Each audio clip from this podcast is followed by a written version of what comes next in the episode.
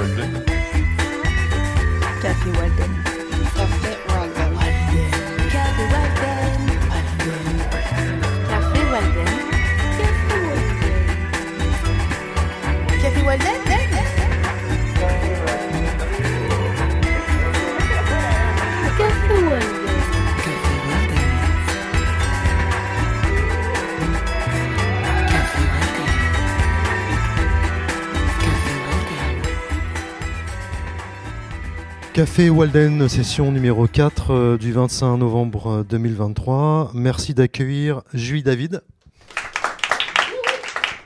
Jean-Philippe Béraud, Oscar Krutoff et Gatien. Merci d'être là. Alors, je vais faire une petite présentation rapide avant qu'on rentre dans Et le vif Florent du sujet. Bell, quand même. hein. Ouais, attends, attends. Merci. Jean-Philippe Béraud, il fait son travail déjà. Alors, Julie David, euh, 17 ans de Fnac au secteur disque et vidéo, fondatrice du bar disquaire Walrus, nouvellement nommée directrice générale du TLM, qui est un tiers-lieu euh, dans le 19e arrondissement. On y reviendra tout à l'heure. Euh, Jean-Philippe Béraud, euh, attaché presse indépendant. On y reviendra aussi. Qu'est-ce que ça veut dire être attaché presse indépendant? Oscar Krutoff, qui est en charge des aides phonographiques, édition et images au Centre national de la musique, au CNM. Et puis Gatien, euh, artiste, euh, auteur, compositeur, interprète, qui a sorti un premier album qui s'appelle L'amour phoque, et puis un single qui s'appelle Je remonte en selle sur euh, La souterraine. Je précise que Je remonte en selle est un titre disponible sur la compilation des 40 ans de la manufacture, sur le bandcamp de la manufacture. Voilà, merci. Julie David, on commence avec toi. Ça va? Oui, ça va et toi? Bienvenue, ouais, je suis très heureux que tu sois là. Euh, Est-ce que tu peux nous raconter un petit peu comment tu t'es comment arrivé à la FNAC, donc où tu as travaillé pendant 17 ans, et puis comment tu es passé de la FNAC à tout d'un coup la volonté de monter euh, le Walrus, donc euh, ce bar disquaire qu'on a tous euh, ici autour de cette table beaucoup, beaucoup apprécié et, dont on pleure aujourd'hui la disparition, on y reviendra aussi. Oui, alors, pardon. Ça va. Alors, comment je suis arrivée à la Fnac? J'achetais des disques quand j'étais petite et c'était des vinyles à l'époque parce que c'était il y a longtemps. Euh, beaucoup de gens hein, passent de clients à vendeurs à la Fnac. Euh, pourquoi je suis partie? Bah, Je crois qu'il n'y a qu'à regarder les rayons à la Fnac entre 95 et, et 2010 pour comprendre pourquoi on reste pas quand on est disquaire. Et, euh, et la succession de, comment dirais-je, de politiques commerciales, euh, dont celle et, de gestion humaine aussi de, certains PDG tels que Monsieur Bompard par exemple, pour ne pas le citer. Et ça, tu peux le garder, t'es t'es pas obligé de le couper au montage. Euh, fait que, bah voilà, en fait, euh, la Fnac n'est plus la Fnac. C'était quand même un super disquaire dans les années 90. Il y a encore toujours des gens super à la Fnac, hein, je, tiens à le préciser. Euh, et puis 17 ans, et ben, j'ai fait à peu près tous les postes à la Fnac au sein du secteur disque et vidéo.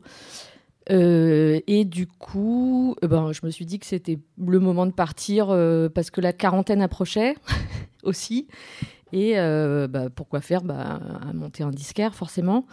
Euh, voilà, donc en 2014, avec l'un de mes collègues qui s'appelle Stéphane et qui tient le message à trois, euh, on a monté le Walrus, euh, disquaire bar, qui faisait aussi des petits showcases, de, voilà, des showcases live.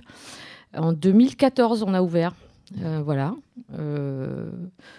Je, rajoute aussi qu'en 2016, avec mes copains, en 2017, début 2017, avec mes copains, euh, Yves de Hansenarm et Nicolas de Musique Fir Satan, on a créé le syndicat des disquaires indépendants parce que euh, bah, ça n'existait pas. Il n'y avait pas de, voilà, il n'y avait pas de groupe pour, euh, il pas de groupement pour représenter le métier de disquaire. Et en fait, les gens qui parlaient pour les disquaires, qui sont peu nombreux, donc depuis que la Fnac a ouvert des magasins partout dans les années 90.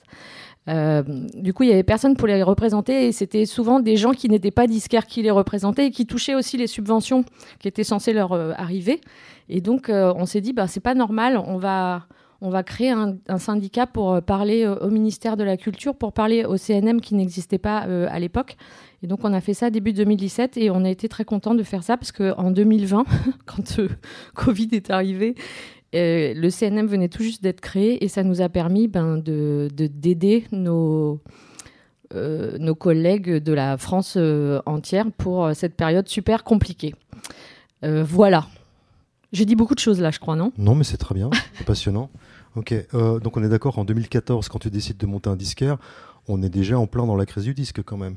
Donc euh, autour de toi, les gens ont flippé, ils t'ont dit quoi, ils t'ont encouragé, t'as senti que tu faisais un truc un petit peu... C'était quoi? Oui, alors non, bah alors de toute façon, je pense que quand on monte une entreprise, tous les gens autour font non mais n'importe quoi, tu fais n'importe quoi, pourquoi tu fais ça? T'avais un super salaire à la Fnac, une super position, une super euh, machin. Bah, en fait euh, non, enfin je m'ennuie donc je vais faire autre chose et je vais revenir à mes racines qui sont vendre des disques.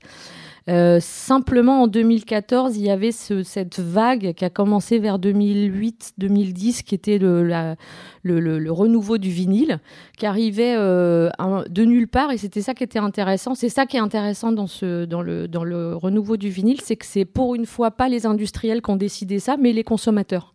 Et ça, c'est suffisamment rare pour le noter. Donc en fait, moi j'étais à la Fnac Forum à l'époque. Et les, euh, avec les, vendeurs venaient me voir, ils me disaient Julie, il se passe un truc, il y a des marmots grands comme ça qui demandent des vinyles en 2008. Et donc on était là, quoi, ils veulent des vinyles? Et du coup, on a commencé euh, un peu tout, le monde à, constater que, ben oui, il y avait une demande à nouveau des vinyles et que pour une fois, ben, c'était effectivement le choix des consommateurs et pas imposé par des maisons de disques ou des majors. Donc on a commencé à remettre des, des bacs à vinyle et puis euh, les disquaires indépendants ont remonté des, ont recréé des magasins, etc. Donc il y avait quand même il y avait quand même une petite vague qui euh, faisait penser que, qui fait penser que c'est toujours quand même possible, même si ça reste compliqué. Et je me souviens très bien quand j'ai fait mon business plan, j'ai rencontré euh, tous les collègues euh, disquaires à Paris, enfin pas tous, mais en tout cas beaucoup. Et de toute façon, tous me disaient, euh, euh, ben, on n'est pas disquaire euh, pour devenir riche. ça c'est sûr, on s'achètera pas une, résidence secondaire, mais on est heureux et, ça suffit. Donc je pense que c'est quand même ça qu'il faut retenir. Euh, voilà, qu'on fait pas ça pour le pognon, effectivement. Ça c'est sûr. À l'époque où tu étais à la FNAC, donc quand tu es parti, c'est sans enfin on l'a compris, pas, suite à une sorte de mécontentement, enfin tu avais besoin d'autre chose. Est-ce que en tant que vendeuse à la FNAC, euh, on savait que certains vendeurs avaient un côté comme prescripteur, ils conseillaient les gens. Euh, Est-ce que ça, tu l'as vécu? Est-ce que tu as vu une évolution de ça? Est-ce que tu avais une marge de manœuvre qui s'est rétrécie? Sur, ces, sur ces 14 années, sur ces 17 années à la FNAC Comment tu as vécu ça? Comment ça s'est passé? T'as senti le vent tourner, les choses euh, Alors, à la FNAC, d'abord, il y, a des, il y avait et il y a toujours des vendeurs exceptionnels, vraiment. Alors, des fois, ils sont un peu ronchons, mais ça, c'est un truc euh, qui est. euh, c'est un truc dans l'ADN du disquaire, je crois. Euh, donc, à la FNAC, comme, comme, dans les, comme dans les magasins indépendants. Donc, voilà, faut le savoir. Donc il y a des gens exceptionnels. Moi j'ai rencontré des gens exceptionnels dans- pendant ces 17 ans de, de Fnac avec qui j'ai travaillé dans tous les dans tous les rayons. Qui voilà. Et, souvent euh, bah, il n'y a pas beaucoup d'évolution parce qu'ils restent en fait à la Fnac. Donc c'est beaucoup des gens qui sont là depuis 30 ans.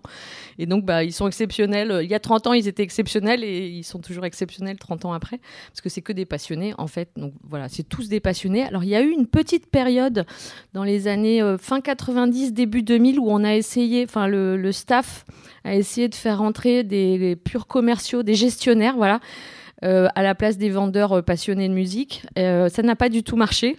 du coup, bon, ils sont, ils sont vite passés dans d'autres rayons. Euh, mais c'est vrai qu'il y avait euh, quand même à la Fnac, moi je me souviens en 95 il y avait des murs de, on appelait ça les murs de la honte. Donc c'était, euh, mais c'était une autre époque aussi dans la musique, hein, euh, c'est-à-dire tout le monde faisait n'importe quoi. Il y avait tellement de pognon. Enfin, les ventes c'était tellement énorme. Enfin que du coup tout le monde faisait n'importe quoi en gestion, que ce soit les majors ou la Fnac ou voilà les grands, en tout cas dans la grande distribution, distribution pardon, c'était un peu n'importe quoi. Et donc je me souviens, il y avait des murs de caisses avec des disques et des cassettes. Il y avait des cassettes donc à l'époque.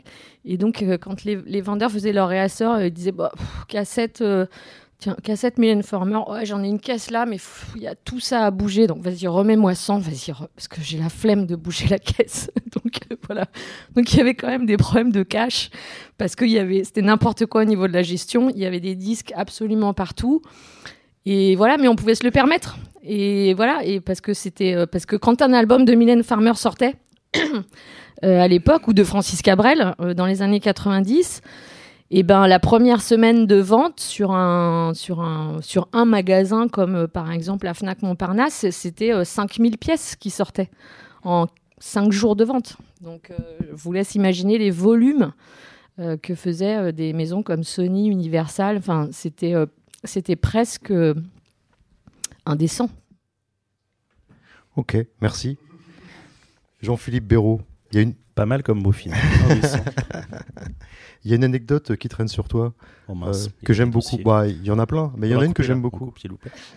Un jour, euh, un de tes artistes te demande euh, avec qui tu vas travailler. Te demande euh, Jean-Philippe, c'est quoi la bonne période pour sortir mon album? Et tu réponds, c'est les années 90. Hein? Alors, raconte-nous un petit peu comment tu es devenu aujourd'hui attaché presse indépendant. Comment ça s'est passé? Euh, Deux mecs m'ont attrapé au lycée en me disant Toi, t'as une bonne tête, aide-nous à organiser un concert. Je me suis mis à étais des concerts avec elle. Tu étais où Pardon Tu étais dans quel coin J'étais dans, dans le nord de la Seine-et-Marne, euh, en banlieue parisienne. Et puis, bah, on s'est mis à organiser des concerts. euh, Ça m'a plu. Euh, à l'issue de mes études, euh, bah, je me suis dit, tiens, qu'est-ce que je peux faire? Donc, j'ai fait, j'ai fait Sciences Po à Rennes et puis j'ai un DSS de marketing. Euh, à l'issue de mes études, j'ai cherché un stage dans le disque que j'ai fait donc un petit peu tard. Euh, j'ai trouvé un stage chez BMG, qui était une major à l'époque, où j'ai été pris comme analyste des ventes, c'est-à-dire que je du tableau Excel. Hum, c'est bon le tableau Excel. Euh, c'était un très bon poste d'observation, mais effectivement, au bout de trois ans et demi, euh, voilà, où quand on commence à arriver de copier-coller, c'est un peu problématique. J'ai fait, Eh, salut, j'aimerais bien faire un peu autre chose. On m'a fait, t'es très bien là, tu vas y rester. Et là, j'ai fait, eh ben, salut, je me casse. Euh, je suis parti brièvement euh, pendant quelques mois dans tout à fait autre chose. Euh, et puis j'ai monté, j'ai monté ma structure, donc qui s'appelle Martingale, sur laquelle j'ai j'ai réuni un peu de capital, de, la, de ce qu'on appelle la, love money, c'est-à-dire de la famille et des amis qui ont mis un peu de thunes là-dedans, avec une double identité de label et de boîte de prestation de services. Label, donc. Sur la meilleure année, hein, puisque le 2004, c'est vraiment le moment où le disque a fait wouh ah, ah non, pas du tout wouh voilà, encore Super Vista. Euh, ça m'a quand même permis de, de me mettre par moi-même à faire la promo de mes artistes. Mon distributeur à ce moment-là euh, s'est rendu compte que partant d'absolument rien, j'avais zéro réseau, euh, voilà, euh, j'arrivais à me démerder. Et donc ils m'ont dit, bah tiens, est-ce que ça t'intéresse de faire aussi la, promo de d'autres artistes? Je me suis rendu compte que, que j'y trouvais mon compte aussi, que je j'avais une implication un petit peu différente de ce que je faisais euh, euh, côté label, mais que c'était relativement proche. Après, euh, on a plus ou moins de dépassement de fonction qui est, euh, euh, qui est nécessaire. Et puis, euh, bah, au fur et à mesure, par euh, euh, on bosse avec les uns qui font qu'on bosse avec les autres au fur et à mesure. euh, ça s'est essaimé comme ça. Euh, et donc, euh, bah, ça fait euh, quasiment 20 ans que je fais ça pour, euh, euh, pour des artistes qui vont euh, de la chanson jusqu'aux choses un petit peu inclassables, euh, en passant par pas mal de pop rock. Euh, des fois, je peux faire des incursions dans le classique. Je fais jamais de pur jazz, mais ça m'arrive d'avoir euh, une chronique dans Jazz Mag. C'est le cas pour un, un Xavier Pluma qui va jouer ici le 26 janvier, placement produit. Et, Il est parfait.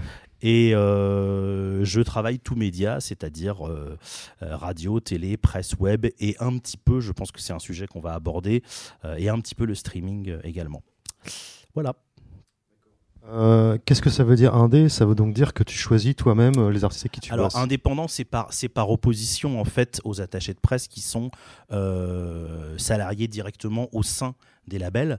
Euh, j'ai quand même vu la manière dont euh, de plus en plus de choses se sont euh, retrouvées externalisées. C'est-à-dire que auparavant, il n'y avait quand même pas énormément d'attachés de presse indépendants. Il y en a toujours eu, mais le- leur nombre a explosé tout simplement parce que les labels ont eu tendance déjà à virer du monde hein, en majeur quand, quand tout s'est cassé la gueule. Évidemment, y a, on, a, on a un peu écrémé les équipes. Et puis ça s'est fait aussi de d'externaliser, y compris quand on avait une équipe en interne, pour des questions de couleur musicale, pour des, questions de euh, challenger les équipes, euh, euh, ce genre de choses. Et, donc indépendance, ça veut dire, ça veut dire qu'on est, on a une forme de liberté pour choisir les projets sur lesquels on travaille. Mais ça veut dire en revanche qu'on doit assumer un certain chiffre et qu'on n'a pas de, on de, chiffre salariat permanent. Il peut y avoir des deals au long cours, effectivement, mais la différence entre, entre mes collègues qui sont euh, en interne dans certains labels, euh, y compris, euh, y compris des, des- labels plus petits, hein, un, un, un Vicious Circle par exemple, à quelqu'un en, en promo en interne, bah, la différence c'est que eux sont à peu près sûrs de leurs chiffres à peu près sûrs du moins de leur, euh, de leur revenu à titre personnel, bon, avec tout ce que ça peut supposer d'incertain dans une petite structure.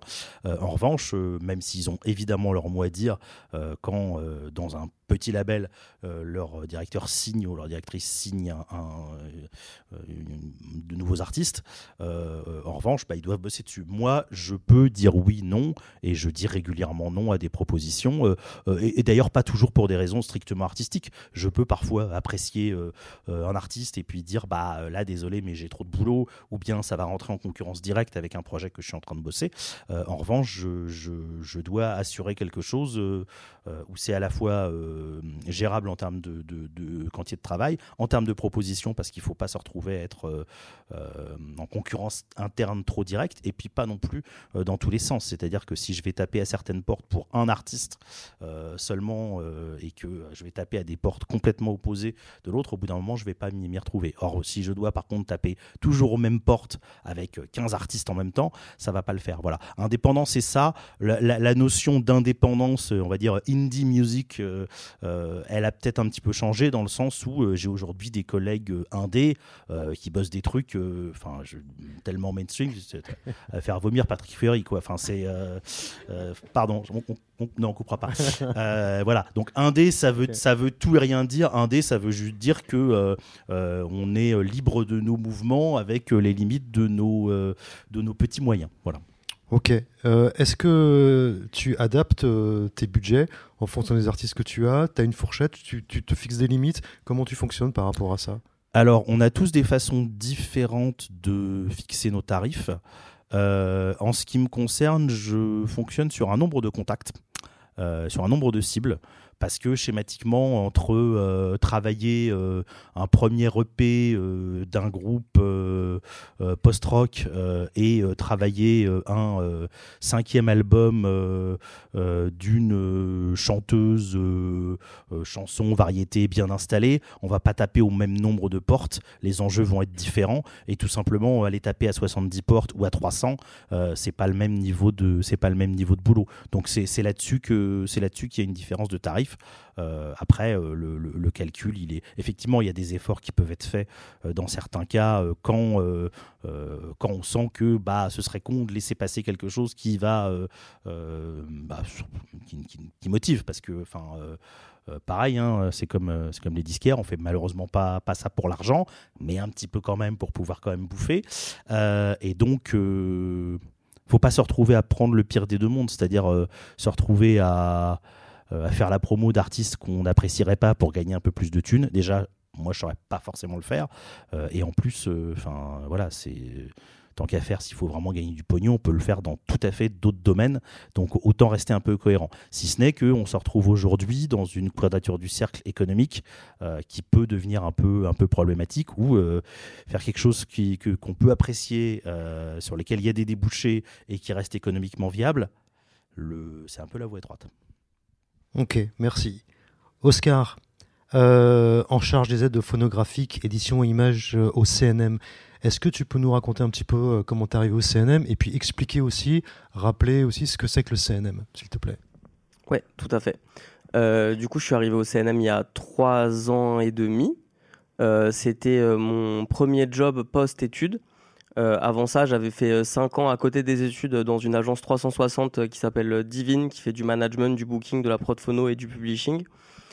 Euh, donc euh, là-bas, Ce que tu appelles une agence 360, c'est-à-dire qui fait tous les, c'est ça. tous les secteurs. du- Elle euh, elle travaille pas à 100% euh, sur tous les projets. En revanche, elle est capable de travailler euh, du publishing, du phono, euh, du booking et euh, du management globalement, euh, c'est-à-dire euh, coordination des partenaires et gestion de la- du développement de la carrière de l'artiste.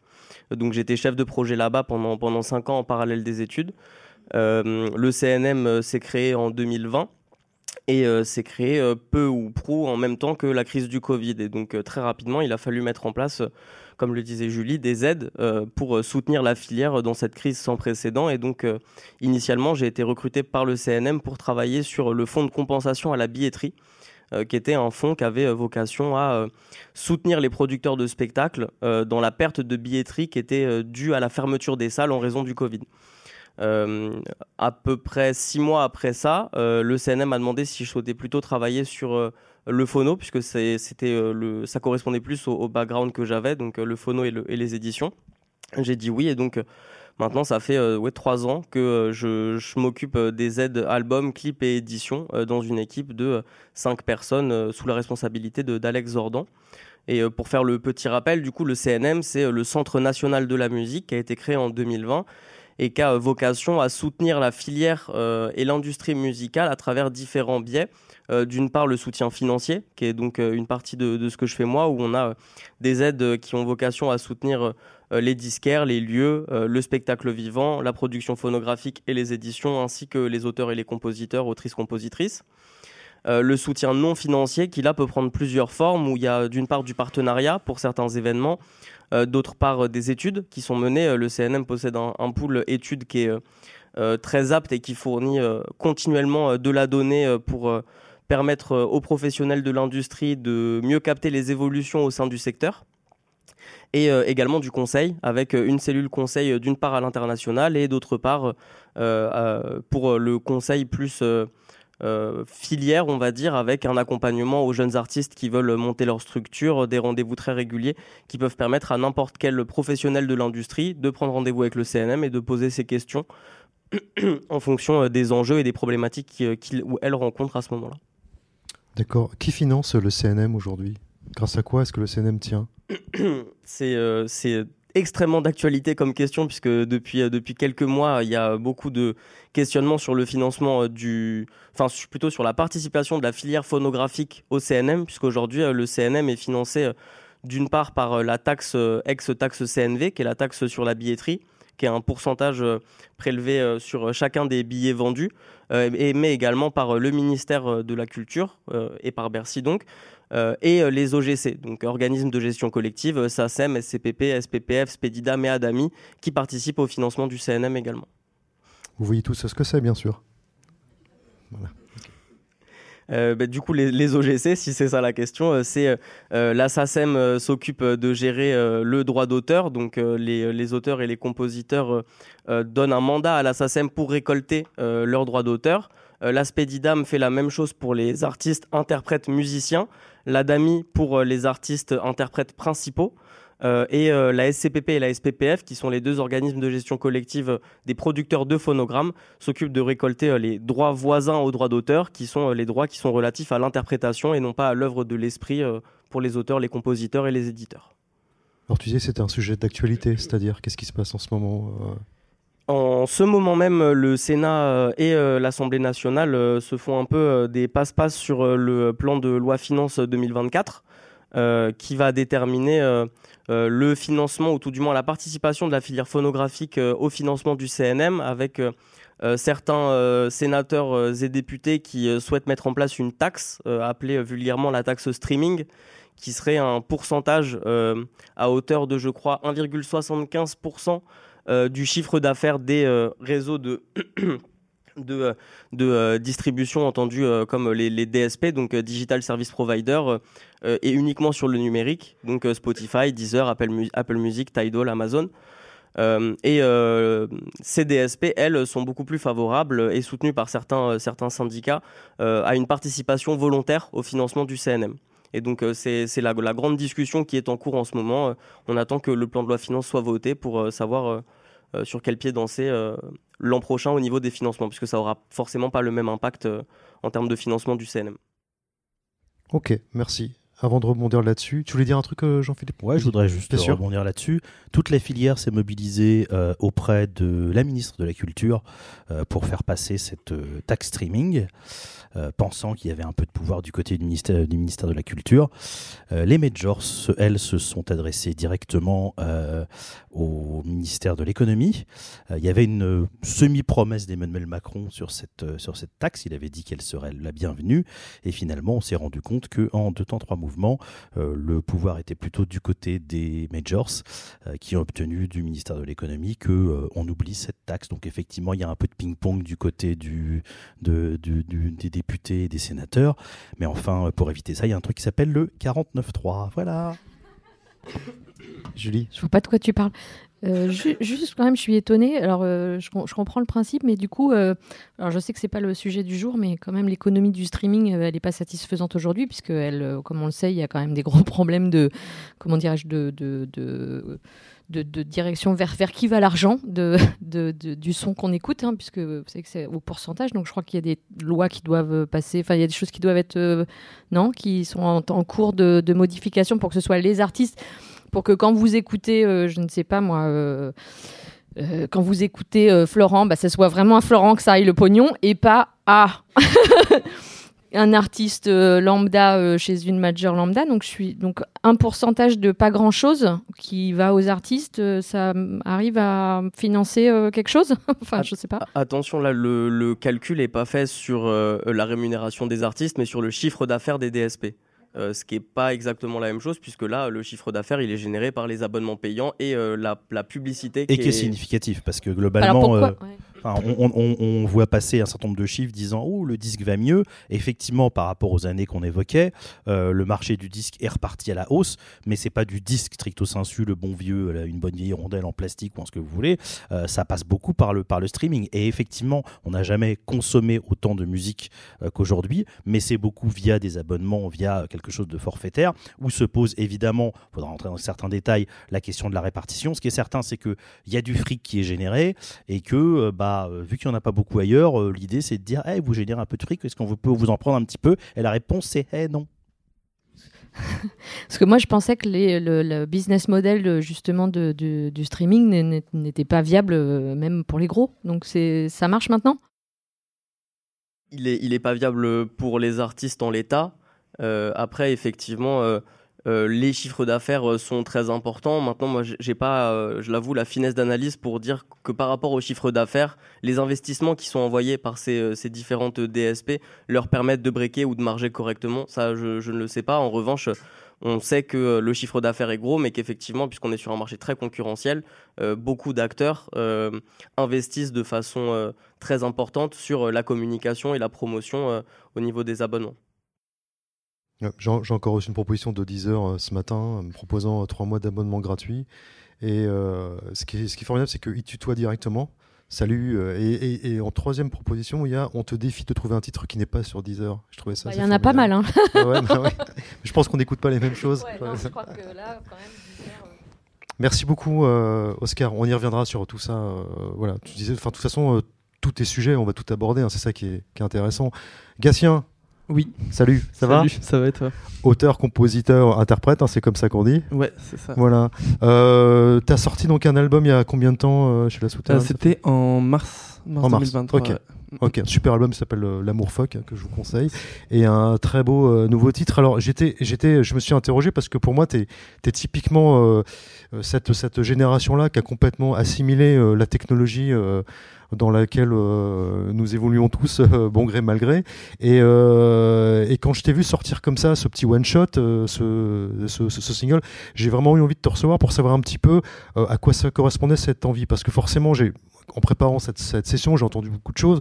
Des gens analysent un petit peu la situation en se disant on en revient comme aux années 50, quand on sortait des 45 tours, c'est la même chose, les gens sortent des singles. Je suis pas sûr qu'économiquement ce soit tout à fait la même chose, mais bon, euh, qu'est-ce qui a fait que toi, tu as voulu sortir un titre euh, comme ça euh, d'un coup Et puis surtout, comment ça s'est passé? Alors moi, c'était plutôt, c'est plutôt mon label qui m'a motivé vers cette stratégie-là parce que donc euh, bon, euh, je travaille avec un label qui s'appelle La Souterraine, qui est euh, à la base plutôt une espèce de. Je fais juste une présentation rapide Mais bien sûr. de quoi on parle. Bien sûr. De, c'est plus une espèce de plateforme. en gros, c'est une page Bandcamp qui regroupe énormément de sorties qui ont comme dénominateur commun d'être en français et indé, et, et plutôt pop chanson. Et, euh, euh, qui euh, récemment a pris quelques artistes en, contrat du coup en mode plus label et, du- et qui nous accompagne de manière un peu plus serrée. Et, lui, en gros, la personne qui gère la souterraine est, plus partisan, de plus en plus, des réseaux sociaux et de d'essayer de s'adapter à ce fonctionnement-là qui, correspond, je pense, plus à, un fonctionnement euh, euh, qui est en- plus en vigueur dans le rap en fait, avec des sorties euh, un peu single. euh, Enfin, je pense dans le rap euh, où il y a moins une culture euh, du disque, de l'album. Parce que moi, je viens, je viens, enfin pour le coup, j'ai acheté énormément de CD pendant super longtemps. Mais je, sais que dans le rap, il y a quand même vachement cette culture-là aussi. Mais euh, mais euh, je sais que moi, par exemple, je suis très attaché. Il y a un truc un peu sacré à faire un album, un, be- un bel album qui est, comment dire, qui sonne, tous les morceaux sonnent en accord entre eux et tout ça. Et, euh, et, euh, euh, avec l'émergence un peu d'une culture plus internet, où du coup, tu peux euh, finir ta démo sur, ton- ordinateur, la poster sur SoundCloud, et, euh, et qu'elle qu'elle vive sur SoundCloud très bien. Il y a peut-être quelque chose qui a été un peu désacralisé par rapport à ça, et je pense qu'il y a quand même la culture de sortir un album pour que ça soit un rendez-vous de communication est quand même présente et tout ça, mais, de manière générale, avec euh, Internet, ça, a tendance un peu à s'être amoindri. Et du coup, mon label m'a vraiment encouragé à essayer de de, euh, d'épouser l'ère du temps, si, je puis m'exprimer ainsi, et d'essayer de, de, de- d'avoir des sorties un peu plus régulières pour pouvoir euh, euh, pitcher aux plateformes de manière plus régulière, tenter d'avoir des euh, d'accrocher des gens pour euh, avoir des playlists éditoriales sur Spotify des choses comme ça. Donc lui, c'est un peu sa, stratégie. Et puis moi ça m'a fait vachement de bien parce que bosser sur un album c'est extrêmement épuisant. Et du coup j'avais un peu la flemme de relancer directement dans un album. Et euh, je voulais passer à une phase euh, un peu différente où je produis vraiment moi tout seul euh, tout euh, sur mon ordinateur. Et du coup ça d'avoir des sorties comme ça un peu un peu plus étalées ça me permet moi-même de- d'avoir un rapport un peu différent euh, à ma musique. Enfin, c'est un peu ces deux choses-là. En gros, c'est mon label qui m'a euh, qui m'a vraiment encouragé à aller vers ça et ça m'a rangé moi-même euh, d'un point de vue personnel. Quoi. Ok. Alors en termes de, en termes de communication, euh, j'imagine qu'on on prend pas un attaché presse pour sortir juste un single, sauf si on est vraiment un artiste très très installé. Ouais. Comment ça s'est passé et est-ce que euh, que tu l'as fait un petit peu en it yourself? Est-ce que comment ça s'est passé? Est-ce que tu as eu l'impression qu'il y a eu une large diffusion? Est-ce que ça a été difficile? Euh, Comment ça s'est passé? Alors moi, il y, a une particularité, c'est qu'en fait, euh, la personne qui gère mon label était attachée presse euh, avant. Et du coup fait un peu une espèce de travail. Euh, euh, il fait pas un travail comme tu vois d'envoyer à 70 contacts ou à 300 contacts. Il fait pas ce travail-là sur chacune des sorties singles, mais il a quand même, euh, il sait à peu près euh, à quelle à quelle euh, vingtaine, trentaine de portes frapper pour essayer d'avoir quand même que- quelque chose sur, sur chacune des sorties. Quoi. Et non, si- sinon, de, de, d'avoir une personne, enfin, de travailler avec un attaché de presse in- indépendant juste pour une sortie, c'est vrai que ça a vachement moins de sens. Quoi. D'accord. Ça pose aussi la question du financement. Euh, et là, on va revenir un petit peu au CNM. Autant il y a des aides qui existent pour euh, les albums, et tu m'expliquais pour les EP, ce que je ne savais pas. Euh, et puis après, qu'est-ce que c'est qu'un EP Qu'est-ce que c'est qu'un album? Qu'est-ce que c'est un, mini-album? Bon, on, peut, on peut se prendre la tête pendant des heures, mais comment se passe là? Tu m'as raconté tout l'heure, Gatien. Tu m'as dit, moi, en ce moment, je travaille pour être complètement, en gros, autonome. Euh, comme Ouais. beaucoup d'artistes, c'est-à-dire que ben, tu fais tout, c'est-à-dire tu, tu, tu écris, tu composes, tu produis chez toi pour vraiment dépendre. Le... C'est un peu ce que, ce que font de plus en plus euh, d'artistes. On découvre que ton label il est aussi attaché presse. Finalement, tout le monde a plusieurs casquettes. Il n'y a, bah, a pas que les artistes, mais se pose la question du financement et de la, euh, de la rentabilité. Comment ça se passe aujourd'hui euh, si euh, voilà, tu dois sortir, tu travailles au single Quel genre d'aide tu peux avoir en travaillant comme ça? Est-ce que ça peut s'intégrer dans une logique d'aide, de subvention et de communication? Comment ça se passe? De travailler en single bah, Je vous pose la question moi à tous Ah parce oui. que voilà. Non mais euh, tu peux voilà, ça m'intéresse. Euh, je, euh, en, en tout, moi, enfin, ma, ma première réponse instinctive, ce serait que c'est, je pense, beaucoup plus difficile d'avoir des- d'être dans une logique de demander des subventions quand on sort plus des singles, Euh, parce que à ma connaissance, toutes les aides euh, euh, en tout cas auxquelles j'étais éligible au moment de la sortie de mon album, étaient des aides pour des albums. Je crois euh, l'autoproduction SACEM, il me semble que c'est 5 titres minimum, je crois. Euh, donc euh, je pense c'est une logique euh, comment dire, de sortir plus de singles qui sort un peu de, de la logique institutionnelle un peu classique. Enfin, en tout cas moi personnellement, je sais que pour faire face à ça, je sais qu'à la fin, je, reprendrai tout et je sortirai tout sur un disque qui compilera tout ça pour pouvoir tenter d'avoir ces choses-là.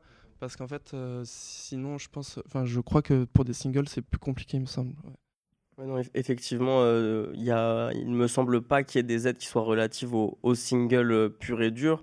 En revanche, euh, ce qu'on observe, nous, du côté du CNM, c'est que là où auparavant, du côté du FCM, qui était donc l'association avant le CNM qui s'occupait de financer le phono, euh, on se rend compte qu'aujourd'hui, en fait, on a euh, des périodes d'exploitation, entendu au sens euh, du premier single jusqu'à la sortie de l'album, qui sont beaucoup plus longues avant la sortie. En fait, on pouvait avoir un premier single qui était envoyé euh, 6 à 12 mois avant. Aujourd'hui, il n'est pas rare qu'on ait un premier single qui soit envoyé 18 mois avant, puis un autre sur 12 mois. Et en fait, on étale la sortie, d'une part, comme le disait Gatien, parce que pour les DSP, euh, ça permet de maximiser les les potentielles chances d'obtenir une playlist. Là où, euh, quand on sort euh, un disque, on a euh, un disque de 12 titres qui ne sont jamais sortis, on a une chance, voire deux chances, qui est, qui un ou deux morceaux qui soient playlistés. Là où, quand on étale la sortie, on peut avoir un, deux, trois, quatre shots différents pour pouvoir obtenir une playlist. faut, faut peut-être préciser une chose quand on parle. Gatien, tu utilisais le terme pitché euh, et on parle effectivement de, de, euh, de, de cette question Oui, pardon, de, chance qu'on a. Euh, tout ça vient pas mal de, Spotify où la, la possibilité de proposer, pitcher euh, un titre, elle est euh, très automatisée et on va le dire partiellement déshumanisée. Euh, et on peut proposer un titre par phonogramme, ce qui incite effectivement à euh, proposer des singles qui eff- effectivement seront après dans un album, plus ou moins, euh, plus ou moins longtemps après, et, plus, un plus ou moins grand nombre de, singles. Mais en gros, euh, si vous voulez avoir plusieurs chances pour votre album de, je sais pas, de 12 titres, et bah, il faut quand même sortir au moins un ou deux singles avant l'album, parce que sinon vous, vous miserez tout sur un, seul, sur un seul titre. Il faut préciser que ça, c'est du côté de Spotify. Les choses sont beaucoup moins automatisées côté Apple et côté Deezer, entre autres. Et puis, on va préciser aussi que au sein de Spotify, il y a en tout et pour tout un éditeur pour faire euh, variété, rock, indie, folk, électro. Toutes les musiques qui nous intéressent un peu ici sont faites par un seul mec tout seul. Donc, euh, c'est une vaste blague. Voilà, euh, on l'a dit. Euh, c'est un peu différent, heureusement, chez les autres plateformes, mais aujourd'hui, néanmoins, ça, a de l'influence sur la manière dont, on travaille. Ce qui reste intéressant, je trouve, c'est que l'arrivée des plateformes de streaming a fait renaître le concept même de single. Parce que pendant un moment, le single, c'était bah, je, je- vais sortir un single, mais en fait, je vais pas spécialement passer à la radio, donc quel sens ça a? Euh, bah, Finalement, avec le single, on met quand même en avant quelque chose. Euh, et, à la base, euh, voilà, le, format de la musique, bah, ça va être la chanson ou le titre ou la pièce. C'est pas forcément l'ensemble qui est l'album, qui est quelque chose qui date plutôt de, de- des années 60. Euh, après, est-ce que ça veut dire qu'on a la force de frappe suffisante pour faire exister un titre? C'est un peu tout le problème. C'est- tout le problème de, savoir à quel moment est-ce que un seul titre par rapport à un album complet peut être suffisant pour intéresser euh, certains médias. Il y a des questions de, de, de quelles sont les places pour traiter euh, un disque. Alors on va dire, ah, la presse, ça sert à rien, ça fait pas vendre. Bon, bah, passez-vous-en et puis on verra. Mais bon, euh, la presse, elle va elle va pouvoir chroniquer ou faire des petites choses sur un, sur un single. Je sais pas, le samedi dans l'IB, par la rédaction de Tsugi, vous avez un truc sur un titre. Mais, mais la chronique, elle se fait sur un album. Côté radio, les radios euh, SP, les radios associatives, ou bien des radios comme FIP, euh, ô combien précieuses, euh, vont taper dans tout un album et pas forcément dans un single. En revanche, si on est dans quelque chose, dans une démarche un peu plus commerciale, avec, on va dire, euh, une certaine force de frappe, euh, bah oui, là, le single, il a du sens. Évidemment que sur le hip-hop, vous avez une grosse communauté qui est préexistante. Effectivement, vous avez intérêt à sortir single par single. La stratégie, elle est peut-être pas systématiquement valable selon, les, selon les artistes. On peut essayer de pencher vers ça, on n'aura pas forcément toujours les mêmes résultats. Est-ce que tu as senti chez les artistes avec lesquels tu, tu, tu travailles, j'imagine que forcément vous discutez de ça, de ces problématiques de l'évolution du secteur de la musique, est-ce que tu as senti chez certains ces questions-là autour de est-ce que je sors un album, est-ce que je passe à l'EP, est-ce qu'il vaut mieux, voilà. Qu'est-ce que... Bah, oui, évidemment, parce que euh, il y a la question aussi de euh, Tu, disais, Gatien, euh, ouais, c'est quand même un sacré boulot de faire tout un album. Et effectivement, tu arrives avec ton album, il y a intérêt à ce que ça se passe bien, vu tout le boulot que ça a représenté. Euh, voilà, tu as bossé pendant euh, 18 mois, euh, deux ans euh, sur un disque, tu le sors. C'est pas la même chose que euh, je vais bosser euh, un ou deux mois sur un titre et j'arrive avec le titre. Bon, ça le fait pas plus que ça, ou euh, pas de bol, ça tombe en phase au mauvais moment, il se passe ci, il se passe ça. Euh, tu peux retourner euh, sur ton studio et puis refaire un titre. Là, un album, tu joues plus d'un seul coup. Donc évidemment, on se pose cette question. Euh, on se pose surtout la question du, timing euh, et puis de euh, comment dire, de qu'est-ce qu'on fait en amont d'un album? Parce que pouvoir se permettre de préparer longtemps, euh, tu, tu- disais 9-12 mois avant, euh, bah 9-12 mois avant, c'est quand même assez rare que je sorte un single si tôt avant. Alors pouvoir le faire, euh, préparer le boulot pendant 18 mois, il faut quand même avoir les reins euh, solides d'un point de vue financier pour faire ça. Et puis il y a évidemment l'aspect tourné, l'aspect live. Or, du point de vue live, quand même, c'est- de l'album qu'on va vendre. Néanmoins, pour en revenir à ce que, ce que disait Julie sur la question économie, qui interroge la question du streaming, euh, attention, un titre peut à lui tout seul représenter une économie importante pour un artiste. Des fois, c'est un titre qui peut être sorti euh, il y a 10 ans et avoir même pas été le, le single qui aura été bossé, mais qui se sera retrouvé euh, sur les bonnes playlists ou sur euh, même pas éditorial à droite à gauche et qui sera monté par lui-même et va finir par représenter euh, des revenus récurrents et assez importants. Le problème, c'est que les revenus sont tellement différents aujourd'hui de ce que c'était euh, dans les années, euh, voilà, à notre époque, que c'est forcément un peu plus, un petit peu plus complexe. Euh, Il y a un moment, peut-être se poser tout simplement la question artistique, c'est-à-dire que il y a, des titres qui sont des singles, vraiment des portes d'entrée, et il y a des titres qui sont des titres de, de, fond d'album.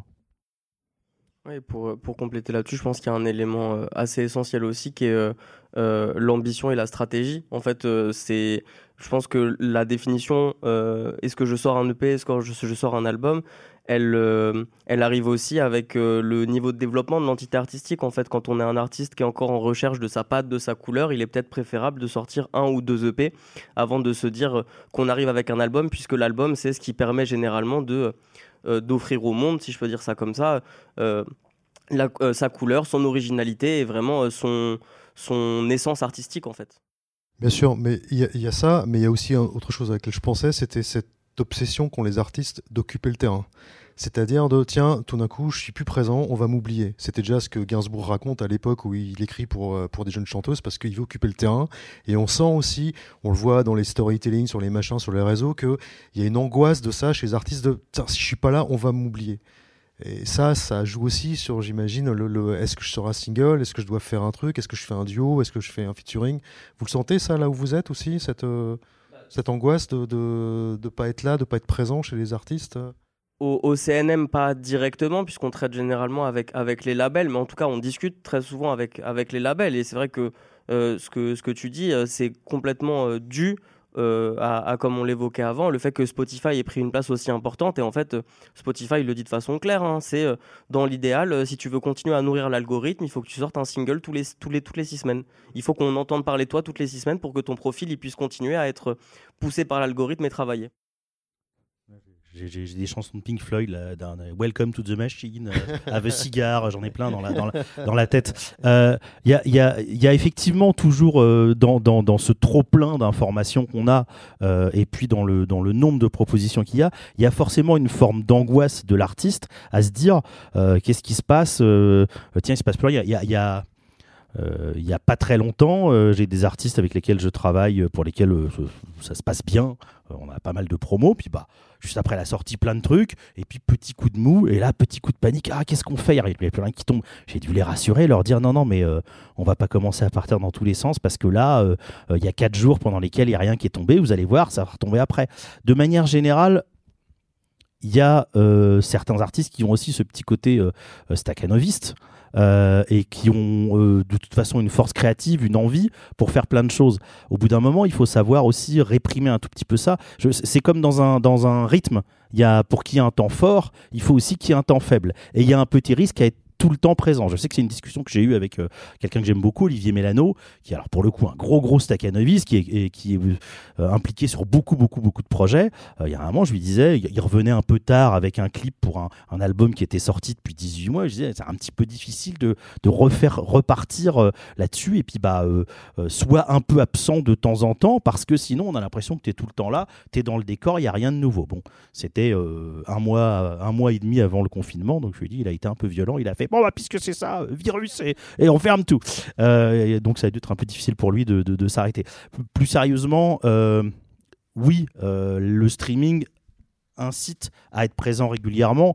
Après, il faut peut-être pas être présent juste pour être présent. Et si, et si on pèse pas grand-chose en streaming, faut pas oublier qu'il y a quand même différents échiquiers qui existent. Et il y a des artistes qui peuvent être gros en streaming, qui n'existent pas en live ou qui n'existent pas beaucoup sur certains médias ou certains. Euh, la, question, c'est est-ce que le développement, il est, euh, il est harmonieux euh, sur les différents échiquiers qu'il peut y avoir? Parce que, parce que transformer ce qui se passe en live sur du streaming ou le contraire, par exemple, c'est pas évident. Et je reviens à l'aspect album. Effectivement, vu la gueule des rayons à la Fnac et vu la santé des disquaires, euh, vendre du euh, disque euh, chez les disquaires, c'est pas évident. Ouais, mais si tu fais pas mal de dates, c'est pas toujours évident. Si tu fais pas mal de dates et que tu es bon en merch, bah, l'air de rien, euh, tu vas peut-être pas vendre tes 5000 albums euh, comme ça, comme ça se faisait euh, à notre époque, mais tu vas finir par y arriver. Et, donc c'est une question d'équilibre dans l'économie. Il y a des sons sur lesquels c'est sans doute plus facile de gérer, de générer du, du streaming, y compris des, des choses qu'on générait pas auparavant. Je veux dire, des musiques instrumentales qui, qui aujourd'hui existent vraiment grâce à ça. Il y en a d'autres où ça va peut-être être plus facile de vendre du disque, y compris au cul du camion en concert, plutôt que, plutôt que euh, magasin. Merci. On a l'impression souvent qu'on est face à une espèce de grande machine, euh, la, technologie qui, finit par créer un système qui se dévore lui-même, euh, qui se détruit lui-même. Et euh, est-ce que euh, j'ai- parfois entendu, même, assez souvent, oui, mais les artistes, ils sont pas capables de se fédérer, de se regrouper. Est-ce que est-ce qu'il est-ce que vous, est-ce que vous avez l'impression que les artistes ne se positionnent pas assez par rapport à tout ça, sont plutôt en train de subir les choses? Souvent, quand on parle, on a l'impression qu'ils sont un peu comme les lapins dans les phares de la voiture. Je sais pas quoi faire avec ce truc, qu'est-ce qu'il faut que je fasse. Voilà, il voilà. Je sais qu'il y a une forme d'empathie chez les uns et les autres, mais est-ce que vous sentez qu'il y a un, euh, Est-ce un- que vraiment ils peuvent faire quelque chose? Moi, je suis Bah, pas la que ouais. Enfin, moi, je suis pas sûre que ce soit à eux de régler les problèmes. Moi, je- enfin, en tout cas, les problèmes, je sais pas, mais en tout cas, moi, mon point de vue, c'était plutôt que euh, euh, ce qui pêche, enfin. De, de mon point de vue, euh, qui n'est plus dans, dans le secteur du disque maintenant, mais qui l'a été longtemps, donc, euh, il n'y a pas de rassemblement, en tout cas sur. Enfin, il y a une vraie nécessité, à mon avis, de faire des tables rondes sur le secteur phonographique, c'est-à-dire de, la production jusqu'à la vente, et ça ne s'est jamais fait. C'est-à-dire qu'il y a d'un côté le Snap, les majors et tout ça qui font leur truc dans leur coin. Et puis euh, il y a les petits indés qui euh, essayent de se regrouper à- grâce à la Félin notamment, enfin qui essayent de faire des choses et tout ça. Mais tout ça ne se, tout ça ne se parle pas, tout ça ne se rassemble pas et, a beaucoup de difficultés à, voilà, à se côtoyer et à essayer de s'entendre pour effectivement aller porter des dossiers super importants comme, parlons-en, de la TVA à 20% sur, le, sur le, support physique, sur le streaming aussi, je pense. Il faut savoir que euh, le seul secteur, les deux seuls secteurs culturels sur lesquels il y a une TVA à 20%, c'est donc la musique et les jeux vidéo. Voilà, ça fait euh, 100 ans qu'on en parle. On avait été euh, au ministère de la Culture voir euh, une financière pour euh, dire, mais enfin, euh, ça suffit, quoi. Euh, Tout, tout la billetterie, le livre, enfin tout, le cinéma est à 5,5 et la musique est à 20%. Euh, enlever euh, 15%, enfin 14 et quelques de, TVA sur le prix du support, bah, ça change tout au niveau du disque, hein, au niveau du prix. Donc déjà, il y a ça. Et donc là-dessus, personne n'est capable d'aller porter ce, voilà, ce dossier euh, auprès euh, du ministère et notamment auprès maintenant de l'Europe, puisque c'est l'Europe qui décide. Donc c'est le problème. Donc on se traîne cette TVA à 20% depuis 30 ans maintenant, de mémoire. Donc euh, ça, c'est un problème. Et puis après, il y a un truc euh, incroyable chez les majors notamment, quand Internet est arrivé euh, de notre temps, donc, les majors ont fait Internet, ça va durer deux minutes. Alors je suis pas, je, je, je, je- vais faire un petit point historique à notre époque. Mais tu confirmes. Non, justement, je vais pas. Alors là, là je voudrais aller contre un, euh, contre cette, euh, cette idée un peu reçue. Elle, elle est partiellement vraie, évidemment. Euh, pour la petite anecdote, quand je, quand j'ai fait mon, quand je suis rentré pour faire mon stage euh, chez BMG, voilà, donc on est en quoi, juin 98, euh, je devais m'occuper d'un euh, de la mise en place d'une espèce de logiciel qui permettait aux commerciaux, on avait beaucoup sur le terrain à l'époque, hein, euh, c'était avant la centralisation euh, qui, a fait que les disquaires ont un peu moins de, un peu moins de levier à la FNAC entre autres. C'était un logiciel qui devait permettre aux commerciaux d'avoir un peu les infos sur ce qui se passe en promo à droite à gauche, y compris en disant bah tiens voilà je suis je suis à la Fnac de Pardieu à Lyon, bah je peux dire que tiens il y a tel artiste qui va être qui va être en concert au Transborder entre le moment où j'ai fait mon entretien et le moment où euh, je suis arrivé, il a dû se passer un mois et demi, le budget informatique avait été enlevé de ça pour être mis sur Internet. Donc il y avait quand même une notion de il se passe quelque chose. Après en soi, dire les majors ont un peu freiné des cas de fer sur le principe du streaming, évidemment. Évidemment, puisque ça consiste à passer, euh, euh, à, ça, consiste à passer un catalogue euh, infini en location. Là aujourd'hui, à partir du moment où c'est devenu des, des revenus extrêmement récurrents et qui peuvent être vraiment significatifs, là c'est ceux qui ont les actifs qui sont les gagnants. Là d'un seul coup, ah bah tiens c'est pas si mal et on veut plus tout à fait partager. Donc attention à une chose, il y a eu un temps de réaction et il y a forcément, voilà, j'ai les cartes, j'ai pas envie qu'on les redistribue. Là finalement ils se sont rendus compte que avec leur fonds de catalogue et leur capacité à aligner les gros chécos quand il s'agit de récupérer euh, des artistes hip-hop qui pèsent, qui ont un gros, qui pèsent déjà d'entrée de jeu, sans avoir à créer un réseau, le réseau il est préexistant, euh, bah là, euh, ouais, finalement ça leur va bien. Donc c'est pas, voilà, c'est juste que ce sont des, des entités qui par essence euh, sont équipées pour euh, euh, pour influer sur la, situation de manière importante et bah, quand on est à côté est-ce qu'on peut se faire est-ce qu'on se fait écraser ou pas? C'est ça c'est quand même quand même difficile donc voilà je, je... Comprends pourquoi. Moi, ce que je, historiquement, je pense qu'on subit quand même ce truc-là, c'est-à-dire que d'un d'un- coup, la, musique, qui était qui est donc de l'art, est passée de gens qui géraient de l'art à des informaticiens. Ben, donc, du coup, euh, ça a généré beaucoup de problèmes. Enfin, forcément, on, réfléchit. Donc, donc on est donc donc d'où l'algorithme. Donc on est on n'est plus du tout dans la même manière de, réfléchir euh, euh, les projets, les choses et tout ça. On est voilà. Donc parce que à un moment donné, les maisons de disques et notamment les grosses qui avaient le pouvoir, parce que c'est toujours les grosses qui ont le pouvoir, ne, se sont pas positionnées. Et donc, qui c'est qui a récupéré la musique? Bah, C'est Apple, quoi, avec, ses, avec son iPod. Et c'est ça qui a fait tout. C'est le MP3, c'est des choses comme ça. Alors, il y a des choses bien. Moi, j'adore, je suis fan, j'adore pouvoir écouter tout partout et tous les supports et les disques et, le téléphone et tout ça. Mais quand même, le problème, il, il vient, à mon avis, de là. En tout cas, moi, je le mets là.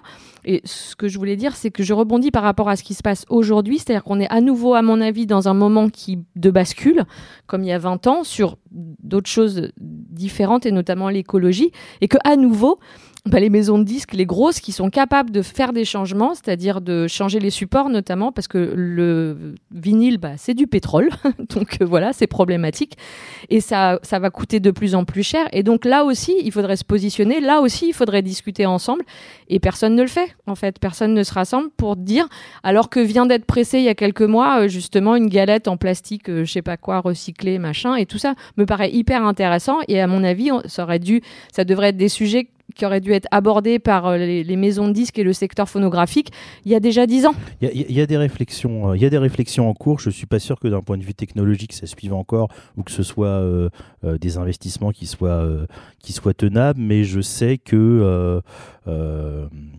quand j'avais travaillé sur le, projet Sonar Tapes de, de- François Joncourt, a, fait en- entre la Carène à Brest, la, la SMAC de, et puis le, et, puis des scientifiques de- des, des océanographes du coin, le label euh, qui s'occupait de ça, dont le nom m'échappe d'un seul coup, ça va me revenir, euh, c'était quand même avait quand même exploré un peu la possibilité euh, de de voir pour un pour un pressage qui soit fait avec une technologie différente. Je sais que les gens d'Iotanka aussi sont assez assez sensibles à ces questions-là.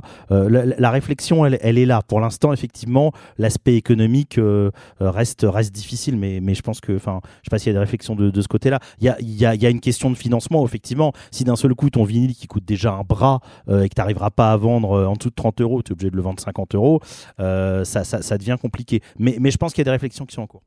Ouais, sur, ce niveau-là, là, le, le CNM est en train de réaliser une étude qui s'appelle l'étude REC, qui a pour premier objectif de déterminer, comme on l'a fait sur le live depuis quelques années, mais ça n'existe pas encore sur le phono, l'impact carbone du phono, de la création jusqu'à la commercialisation et à la vente. Donc euh, c'est des réflexions qui sont en cours. Forcément, c'est des études qui prennent du temps pour être sûr d'être euh, pondérées et d'avoir un regard euh, objectif sur euh, les différents éléments, mais c'est en cours de réflexion et on peut espérer qu'il y aura des, des guidelines à appliquer par euh, le secteur euh, qui seront tirés de cette étude-là ensuite.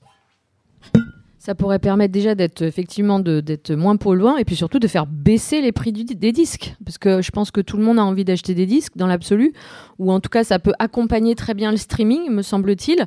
Euh, le problème c'est le, prix. Enfin, c'est beaucoup trop cher. Alors, imaginons, pour des raisons économiques ou écologiques, euh, je décide de ne pas faire un album en physique. Je veux le sortir que en numérique. Euh, sachant quand même que ça crée euh, voilà, une taxe carbone, machin. Euh, une empreinte carbone. E- Est-ce que, même là, est-ce que euh, les, aides, les systèmes de subvention se sont adaptés aussi à ça? Est-ce que forcément, il faut avoir sorti un album physique pour pouvoir avoir une aide ou pas aujourd'hui, en 2023 Au CNM, non. On demande un contrat de distribution nationale, qu'il soit physique ou numérique. Les seuls projets qui ne peuvent pas être déposés au CNM euh, concernant la distribution, c'est les projets qui sont distribués à travers un agrégateur. Donc euh, TuneCore, DistroKid, CD Baby. euh, euh, mais à partir du moment où on a un contrat de distribution nationale entre un producteur et un distributeur qui ne se rémunère pas, donc le distributeur sur un, un fee mensuel qui est payé, mais bien euh, euh, sur un pourcentage du PGHT, donc euh, de ce qui est généré et des recettes relatives à l'exploitation du disque, euh, il est possible de venir déposer un dossier au CNM, même si euh, le projet n'est pas distribué en physique, ce qui pour le moment n'est pas le cas euh, du côté des OGC, SCPP, SPPF, qui demandent encore euh, un, contrat de distribution physique national. Ce qui est intéressant, c'est de voir aussi la manière dont, ces critères ont pu évoluer. Euh, je me souviens que euh, euh, à l'époque, c'était Bernard Chérez, feu Bernard Chérez, qui était directeur de la programmation de France Inter. Il était compliqué de faire entrer en playlist ou, ou ne serait-ce que d'avoir en réunion de prog des EP ou des disques qui étaient mal distribués. Pourquoi? Parce qu'à l'époque, il pouvait avoir des gens qui appelaient en disant Ah, c'est super ce que vous avez passé, mais j'arrive pas à le trouver. Aujourd'hui, ça, ça a complètement disparu, puisqu'il y a un magasin de disques, on en a quelque part tous un dans la poche. Donc, par certains côtés, ça a rendu les choses beaucoup plus faciles. Je dirais que. euh, Qu'est-ce qui se passe? La- L'évolution, c'est que la barrière, elle a été d'abord sur l'enregistrement, et puis ça a basculé dans les années 80, 90, euh, 90, on va dire. Euh, cette barrière-là, elle a fini par sauter parce que, bon, entre le 4 pistes à cassette et puis les premiers, euh, les premiers trucs numériques, c'est devenu possible euh, assez facilement pour tout le monde d'enregistrer. Il y avait une barrière à la distribution. parce que bon, il y avait des distributeurs indépendants, mais ça, c'était quand même compliqué. Il y en a quelques-uns qui ont mis la clé sous la porte dans les années 2000. Aujourd'hui, cette barrière à la distribution, elle est plus tellement là. Pour le physique, elle l'est, mais pas pour le numérique, puisque euh, effectivement, euh, un DistroKid ou un Tune TuneCore fait que euh, euh, si on fait euh, Julie et Jean-Philippe chantent Noël euh, à la flûte traversière. euh, Oh oui, bonne idée, bonne bah, Ça sort- on ça peut sort le très bientôt, demain, avant la fin de l'année. ça, on- voilà, juste le temps d'apprendre la flûte. Euh, on peut, on peut le mettre va vous immédiatement- produire, il a les on outils peut, pour on ça. peut le mettre immédiatement Ça, sur. c'est un conseil on- pour la on peut le mettre immédiatement sur les plateformes. En revanche, la barrière, elle va être où? La barrière, elle va être sur l'exposition, qui va faire que dans cet océan, euh, on se retrouve, euh, on se retrouve à être écouté. Sachant qu'il y a la question évidemment des playlists éditoriales, donc c'est-à-dire des playlists qui sont décidées en interne par ces éditeurs, c'est on va dire programmateurs des plateformes de streaming et qui font que on a des chances d'être écouté. Il y a plein d'artistes qui arrivent à avoir des écoutes significatives sans être passés par là. Euh, le le credo des, des- surtout de Spotify, mais de manière générale euh, des plateformes de streaming, c'est de dire si quelque chose se, se passe euh, IRL, euh, si quelque chose se passe, de toute façon, à un moment, les algos vont le repérer et on va monter le truc. Faites-moi rire. Est-ce que quand tu arrives euh, pour ton travail avec des albums, est-ce que tu donnes physiquement encore des albums aujourd'hui? Tu remets des albums? Oui, oui, euh, j'envoie toujours beaucoup de disques. Ça peut être surprenant et ça va être assez variable d'un territoire à l'autre. C'est-à-dire qu'il y a des endroits où tout est très dématérialisé, d'autres où ça reste important. Je sais que euh, bah, dans ma base de contact, euh, j'ai euh, quelque chose qui me permet de savoir est-ce que mon interlocuteur, mes interlocuteurs prennent du physique, du numérique, l'un ou l'autre, l'un et l'autre? Pourquoi? Je sais pas, par exemple, je vais envoyer euh, à, une, à une radio associative, eh ben, certaines vont avoir un mode de fonctionnement où ça va les arranger d'avoir euh, le web avec les bonnes métadonnées, etc., pour rentrer ça directement euh, dans, leur, voilà, dans leur logiciel, parce qu'évidemment, tout est informatisé pour, pour passer, et en même temps, avoir le disque, parce que des fois, l'objet, il est quand même important, et que dans les émissions, il y a un bac, on va, tiens, qu'est-ce qu'il y a Et on va, et, et on va prendre le truc. Il y a aussi des questions historiques d'attachement à l'objet. Et puis, pour moi, il y a aussi une question de, de filtre, c'est-à-dire que euh, beaucoup de mes interlocuteurs sont euh, dans la non-réponse parce qu'ils sont ensevelis de propositions. Or, euh, entre eux, euh, j'envoie à la moitié de la Terre euh, un lien SoundCloud et puis des fichiers, et puis j'envoie un disque qui, dont le moindre envoi va coûter euh, 2,32€ de timbre, bientôt 2,50€ l'année prochaine. Déjà, même si c'est pas grand-chose, on multiplie par le nombre de contacts, ça finit par être une forme de filtre. Et donc, on, essaye de s'adapter. Moi, je dis, qui peut le plus, peut le moins. Je peux envoyer du disque, je peux envoyer du web, je peux envoyer du SoundCloud, et si tu es très gentil, tu auras un vinyle, il faudra que tu aies fait quelque chose. Sur les écoutes que tu fais avec euh, ces gens-là ou, les retours que tu as, est-ce que tu sais si euh, on écoute vraiment un album? Est-ce que tu sais, tiens, ils ont vraiment écouté l'album ou ils ne sont pas arrêtés aux deux premiers morceaux, ils écoutaient 20 secondes, 20 secondes? Est-ce que tu as, un, retour là-dessus? Vaste question. Euh, vaste question. On n'en a pas la, on n'en a absolument pas la certitude. Il faut bien comprendre que les médias, on parlait de crise du disque et des disquaires, les médias sont eux-mêmes dans une crise assez importante qui fait que euh, sont de moins en moins nombreux et quel que soit l'endroit. Euh, je parlais de France Inter par exemple, quand j'ai démarré, Bernard Chérez avait euh, donc le directeur de la programmation avait six programmateurs avec lui et une assistante. Euh, Aujourd'hui, euh, Jocelyn Perrotin, qui, qui, est le, directeur actuel de, la musique de la prog euh, chez Inter, il a euh, euh, cinq programmateurs, enfin, euh, dont une assistante qui est devenue programmatrice. En gros, ils euh, euh, ils sont moins, ils étaient sept, euh, pardon, ils étaient huit pour faire un boulot qui sont six euh, à faire aujourd'hui. Et encore, ça va comme proportion, parce qu'il y a plein d'endroits où c'est passé à beaucoup moins. Et donc, schématiquement, comme si vous avez d'un côté le nombre d'interlocuteurs qui fait ça, le nombre de propositions qui fait ça, il y a un moment où euh, les gens ne peuvent pas tout écouter. Le problème étant quand ça se traduit par je peux pas tout écouter, donc bah, c'est pas grave, je vais juste écouter les trois trucs que les copains ont écoutés et basta. Et donc, est-ce que je sais s'ils ont vraiment écouté? Dans beaucoup de cas, non. Dans d'autres cas, on va, on va savoir dans une discussion, dans un échange. Encore faut-il pouvoir avoir l'échange parce que euh, un programmateur de France Inter, il n'est pas payé pour me répondre, c'est partie de son job, mais bon, il est payé pour faire de la programmation. Donc, euh, je sais pas, euh, hier par exemple, j'ai eu euh, une réponse euh, générale non sur mes, sur mes propositions qui ne me dit pas si la programmatrice en question est allée écouter le septième titre de tel, de tel album. Après, c'est charge à moi de faire en sorte de pouvoir mettre en avant ce qu'il faut pour chacun. C'est sans doute plus difficile chez Inter où il y a euh, voilà, peu de place et où il y a euh, une question, voilà, quand même côté single, que euh, chez un FIP par exemple, où il suffit qu'un programmateur kiffe sur un titre et il va pouvoir le, placer. Mais non, dans l'océan de propositions, on ne peut pas du tout savoir si ils ont tout écouté et en même temps, charge à nous de, de, bah, de savoir faire un filtre et c'est pour ça aussi qu'on dit non parfois. Et, là-dessus, c'est hyper pertinent ce que tu dis, et je trouve que c'est peut-être là aussi où il y a un intérêt à pouvoir euh, avoir ce, double envoi et physique et digital, puisque euh, sur le digital, par contre, le tracking des écoutes est beaucoup plus simple. Ça peut passer par différentes manières, soit euh, le filtre de Spotify, de SoundCloud, pardon, ou alors on peut même mettre des balises au sein des mails qui t'in- t'indiquent quand le mail a été ouvert, combien de fois il a été ouvert et consulté. Enfin, il y a de nouvelles façons euh, de pouvoir euh, suivre et traquer les envois qu'on fait euh, sur le digital qui sont absolument impossibles à réaliser en physique. Quoi. Qu'on peut faire le choix ou pas de faire. hein. Enfin, on l'a sur des, sur des. Moi, effectivement, j'utilise pas pour mes envois numériques, je n'utilise pas de, de solution comme ça euh, par choix. Euh, voilà. Après, effectivement, euh, sur des, des solutions de, de, d'envoi, d'envoi de mail en nombre, bah, effectivement, on sait si ça a été ouvert ou pas. Et puis, bah, quand je vois que le truc a été ouvert 9-10 fois, enfin, qu'il y a des, occurrences, on sait qu'il y a un intérêt, qu'il va se passer quelque chose. Le problème étant que ça finit par remplacer. Écoutez, puisque tu es en train de m'espionner, tu sais très bien ce que je fais, ce que je pense, donc je vais pas te répondre. Il y a aussi ça.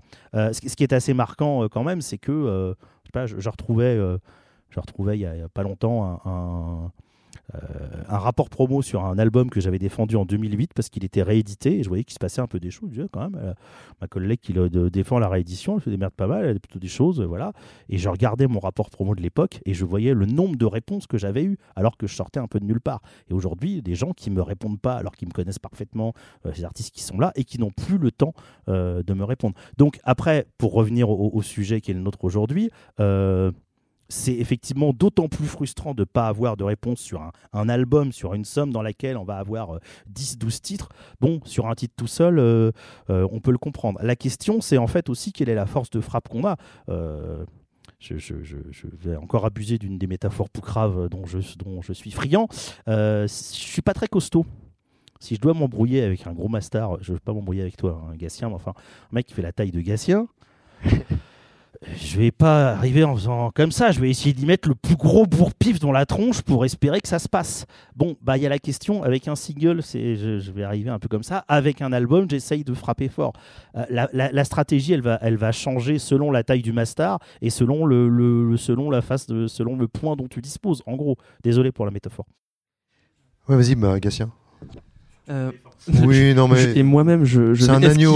en- C'est un agneau, regarde, voilà. Euh, non, juste euh, deux petites choses à, à dire. Euh, la première, c'était euh, par rapport à la question de- du vinyle, juste une petite info. euh, Enfin, en tout cas, euh, moi, tel euh, les artistes que, que j'ai vus autour de moi euh, faire du vinyle, il y avait une autre barrière que, euh, on parce qu'on parlait de la barrière euh, physique, euh, de, du coût que ça et tout ça. Il y avait aussi la barrière logistique que j'ai remarqué qui était assez importante, où il y avait des délais d'attente pour faire des vinyles qui étaient monstrueux. Et du coup, euh, tu parlais tout à l'heure de faire une sortie et de la faire vivre pendant super longtemps. En fait, euh, du coup, j'ai vu pas mal de potes qui se retrouvaient à faire une sortie avec le vinyle qui arrive 6 mois, 8 mois, 10 mois après. Et en fait, Il y, a- il y a eu des gros soucis. Après, c'est en train de se résoudre peu à peu. C'est-à-dire que les, les délais se sont, se sont réduits. Mais c'est vrai que ça a été un gros souci. Et typiquement, je parlais de vendre des, je vends des, des disques en, en concert. Bah oui, tu as, une tournée de 15 dates, tu as tes ça, vinyles sur les trois ça. dernières dates. euh, bah voilà, c'est compliqué. c'est ça. Ça, tu fais Ouais, bien de le souligner. parce que par rapport aux ventes de vinyle, euh, tout à l'heure tu parlais de The Message à 3. Euh, moi, c'est un endroit où j'ai joué et qui était, c'est un endroit qui est, enfin, que j'ai adoré parce qu'en fait, euh, c'est, du coup, c'est à la fois un disquaire et un bar. Et euh, du coup, le, les gens à 3, je crois qu'ils étaient une trentaine, ils se sont, euh, ils se sont mis ensemble, ils ont tous investi, je crois, 5000 ou 6000 euros. Ils ont racheté le lieu ensemble. Et en fait, enfin, je sais que moi, j'ai vendu 5-6 disques ce soir-là. Et en fait, sur une tournée, c'est, enfin, économiquement, c'était, c'était, c'était, c'était super. Enfin, c'est juste pour dire ça. Et le troisième truc euh, que je voulais dire, c'est par rapport à la, question que tu posais de euh, pourquoi est-ce que les artistes se bougent pas un peu plus. Euh, je pense qu'il y a aussi une question de un peu de pyramide un peu inversée, c'est que genre, en fait plus tu es gros en tant qu'artiste, enfin plus tu, tu fais de tu génères de streaming, mieux ta part est rémunérée. En fait, il y a une espèce de système comme ça qui fait que aussi, je pense que euh, ceux qui auraient la plus grosse force de frappe en termes de communication par rapport à cette problématique-là sont moins concernés par la problématique. Un peu, enfin, il y a un truc un peu comme ça. Enfin voilà, c'était juste, euh, juste ça que je voulais dire. Ouais, enfin, il y a, pas mal de, On voit passer régulièrement euh, des chiffres disant Ah, par stream, on touche tant, etc. En réalité, c'est assez compliqué à calculer puisque ça dépend beaucoup de euh, quel est le contrat, où est-ce que ça stream en termes de territoire. Je sais pas, moi, j'ai un, un artiste qui était. Très euh, anti-stream euh, au départ. On a dû mettre un petit bout de temps à le, à le- convaincre d'y aller. Puis j'étais sur un label qui lui-même n'était pas très très friand de ça.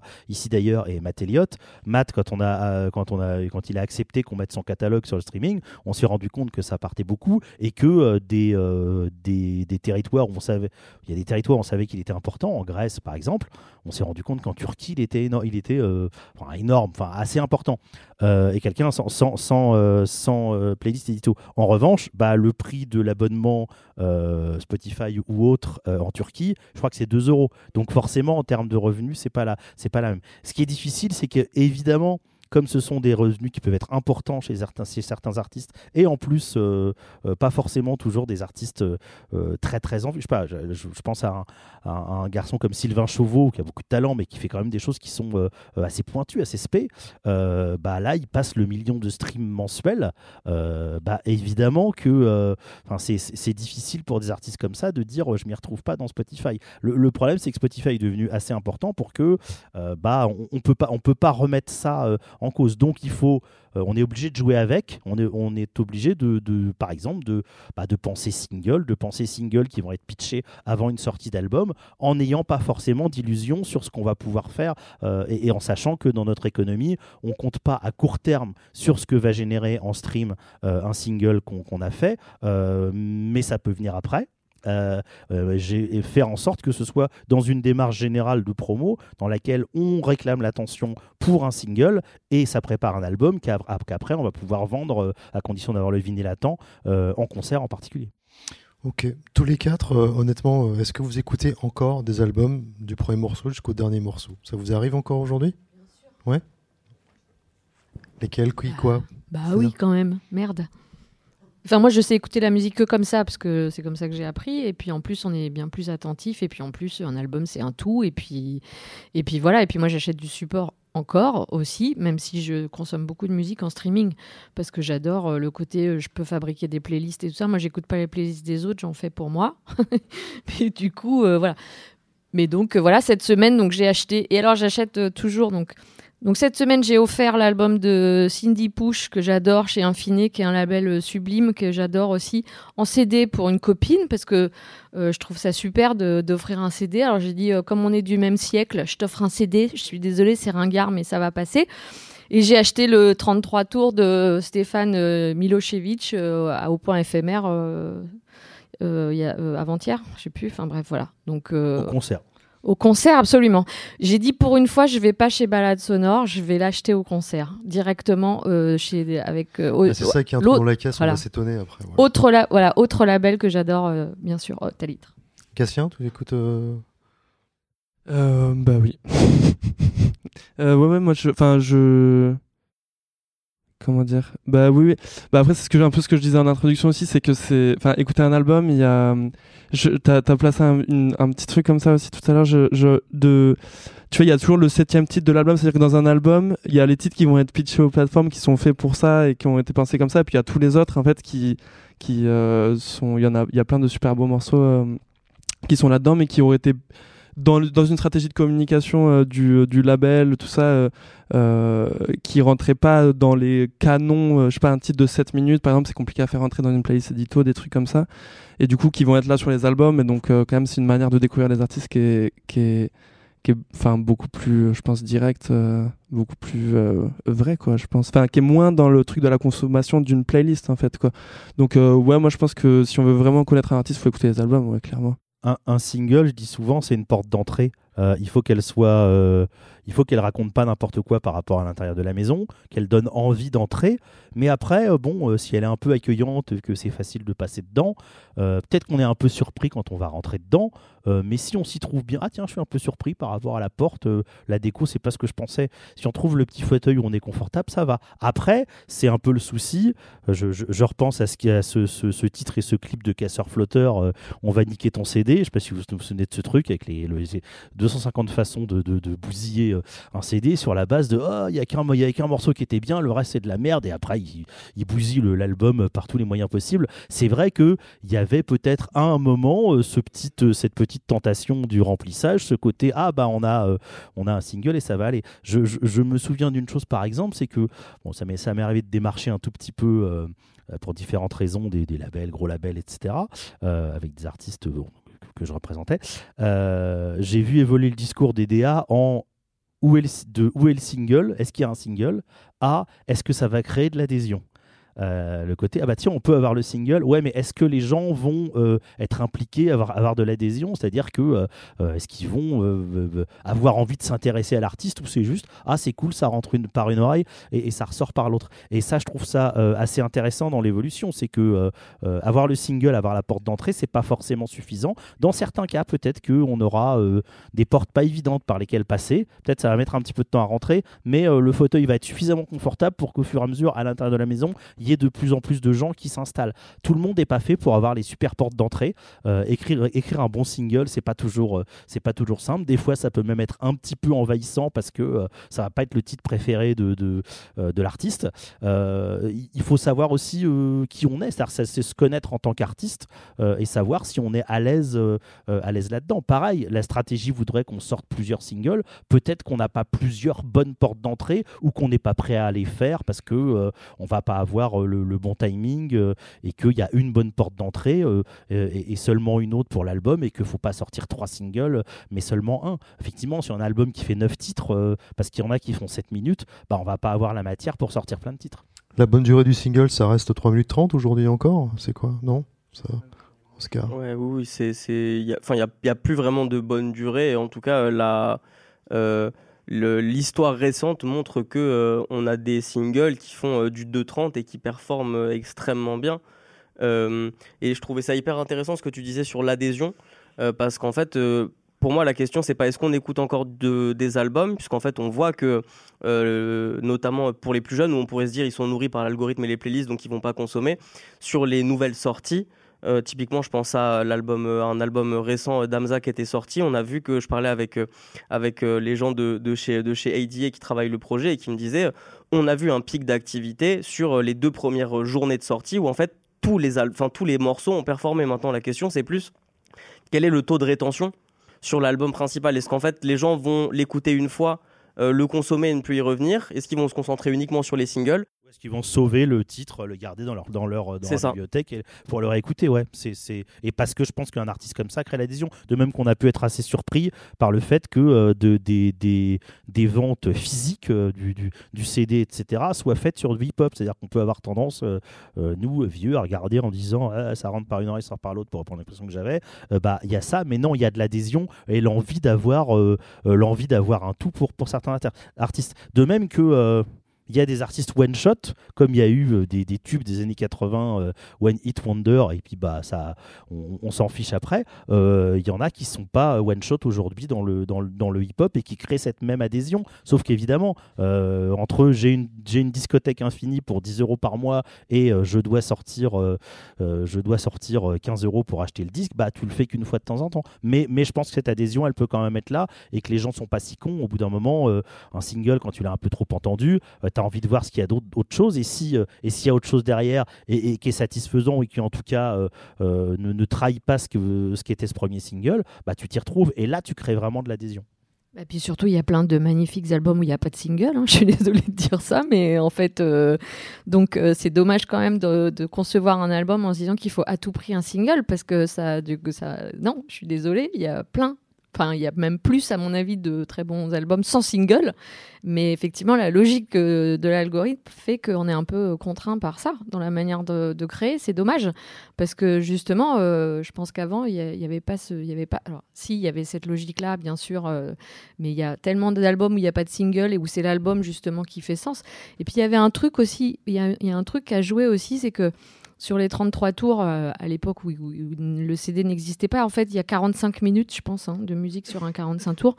Il y en a 90 sur un CD.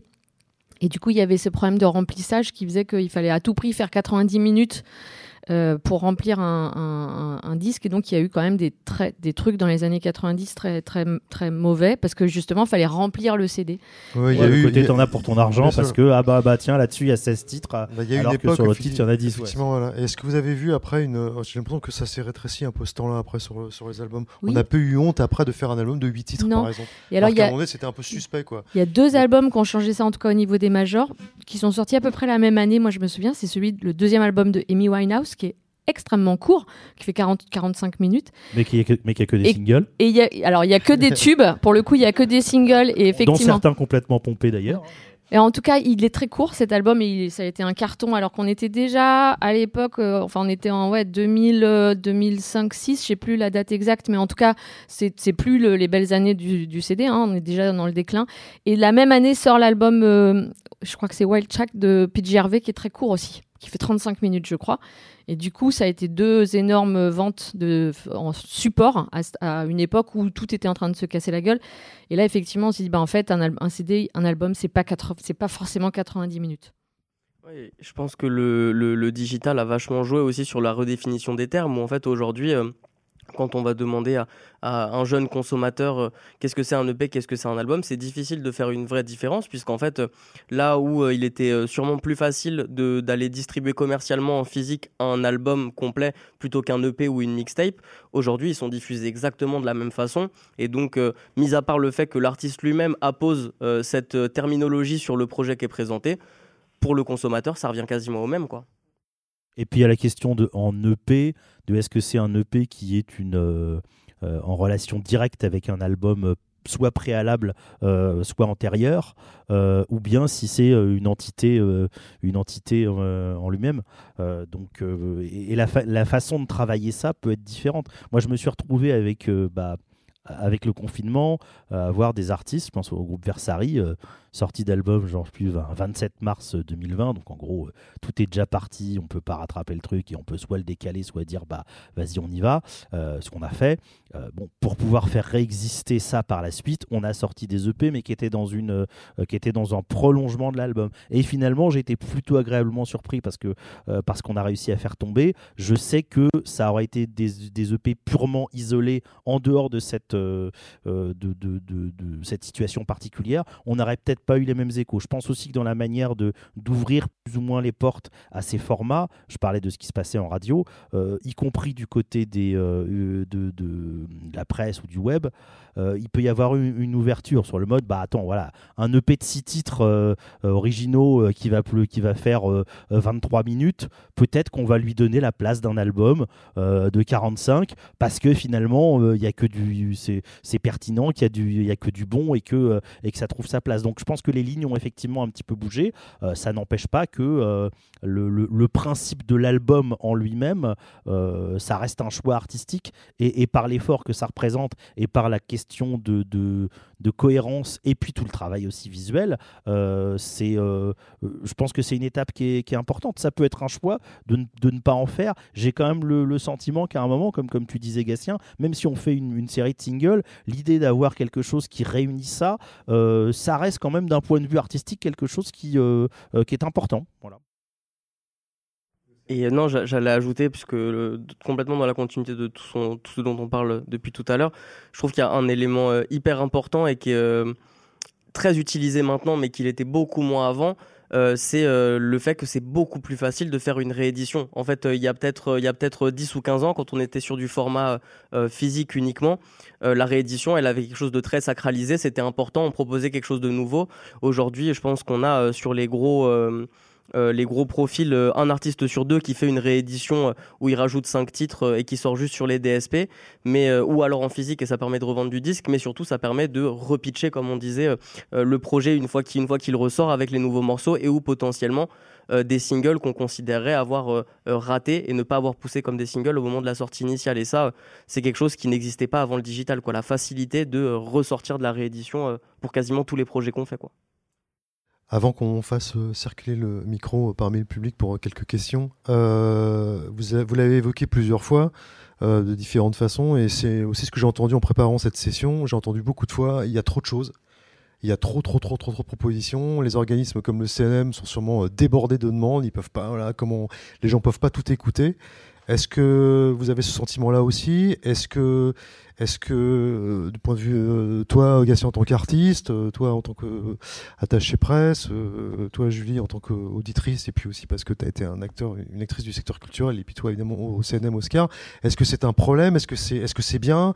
Pas bien? Comment, comment vous, vous vivez cette offre pléthorique les uns les autres? Euh, moi plutôt bien parce que euh, j'ai tendance à, à, voir le, le, la quantité, euh, je trouve, euh, pousse la qualité d'une certaine manière aussi. Je trouve qu'on est dans une période qui est quand même ultra créative musicalement. Pas pour dire que tout est génial dans la quantité de choses qui sort, mais étant assez attaché à une esthétique un peu DIY et à, des choses. Enfin. Enfin voilà, de, au fait que les gens puissent faire leur musique chez eux, la distribuer facilement, tout ça. Enfin, moi, c'est quelque chose auquel je suis assez attaché. Et je trouve qu'il y a globalement, euh, depuis quelques années, euh, des super sorties euh, musicales en France et, euh, et dans tous les styles. Et, euh, et que euh, il y a pas mal de choses qui se sont un peu désacralisées avec l'émergence des plateformes. Enfin, ça fait un moment, mais et, et que en fait c'est plutôt bon. Moi je trouve pour la qualité musicale générale c'est cool. Après ça veut pas dire que c'est facile du coup de s'en sortir comme artiste. Ça c'est une autre question. Mais euh, en tout cas moi le, je trouve que l'effervescence un peu artistique qu'il y a en ce moment elle, elle me satisfait plutôt d'un point de vue de, pour le coup de consommateur de musique en fait. Je, ça me plaît plutôt bien quoi je trouve. Et en tant qu'artiste, est-ce que ça te stimule euh, ça te... Ouais, en fait, euh, ouais, je trouve, ouais. Ouais, ouais. Ben, tu, tu parlais de tout à l'heure de- des, des staccanovistes de la musique. Enfin, moi, je me, je me vois un peu comme ça et, c'est assez important pour moi de, de rester dans un rythme comme ça où, où, je. Enfin, voilà, de, de, produire ré- régulièrement et tout ça. Et du coup, euh, et du coup euh, ça me. C'est plutôt stimulant. Je pense que je serais un peu frustré de, de devoir être dans une logique de sortir un album tous les six ans, quoi, comme euh, je sais que ça a, pu être à certaines périodes. Et du coup, moi, ça me, je trouve ça. En fait, paradoxalement, enfin, c'est une nouvelle.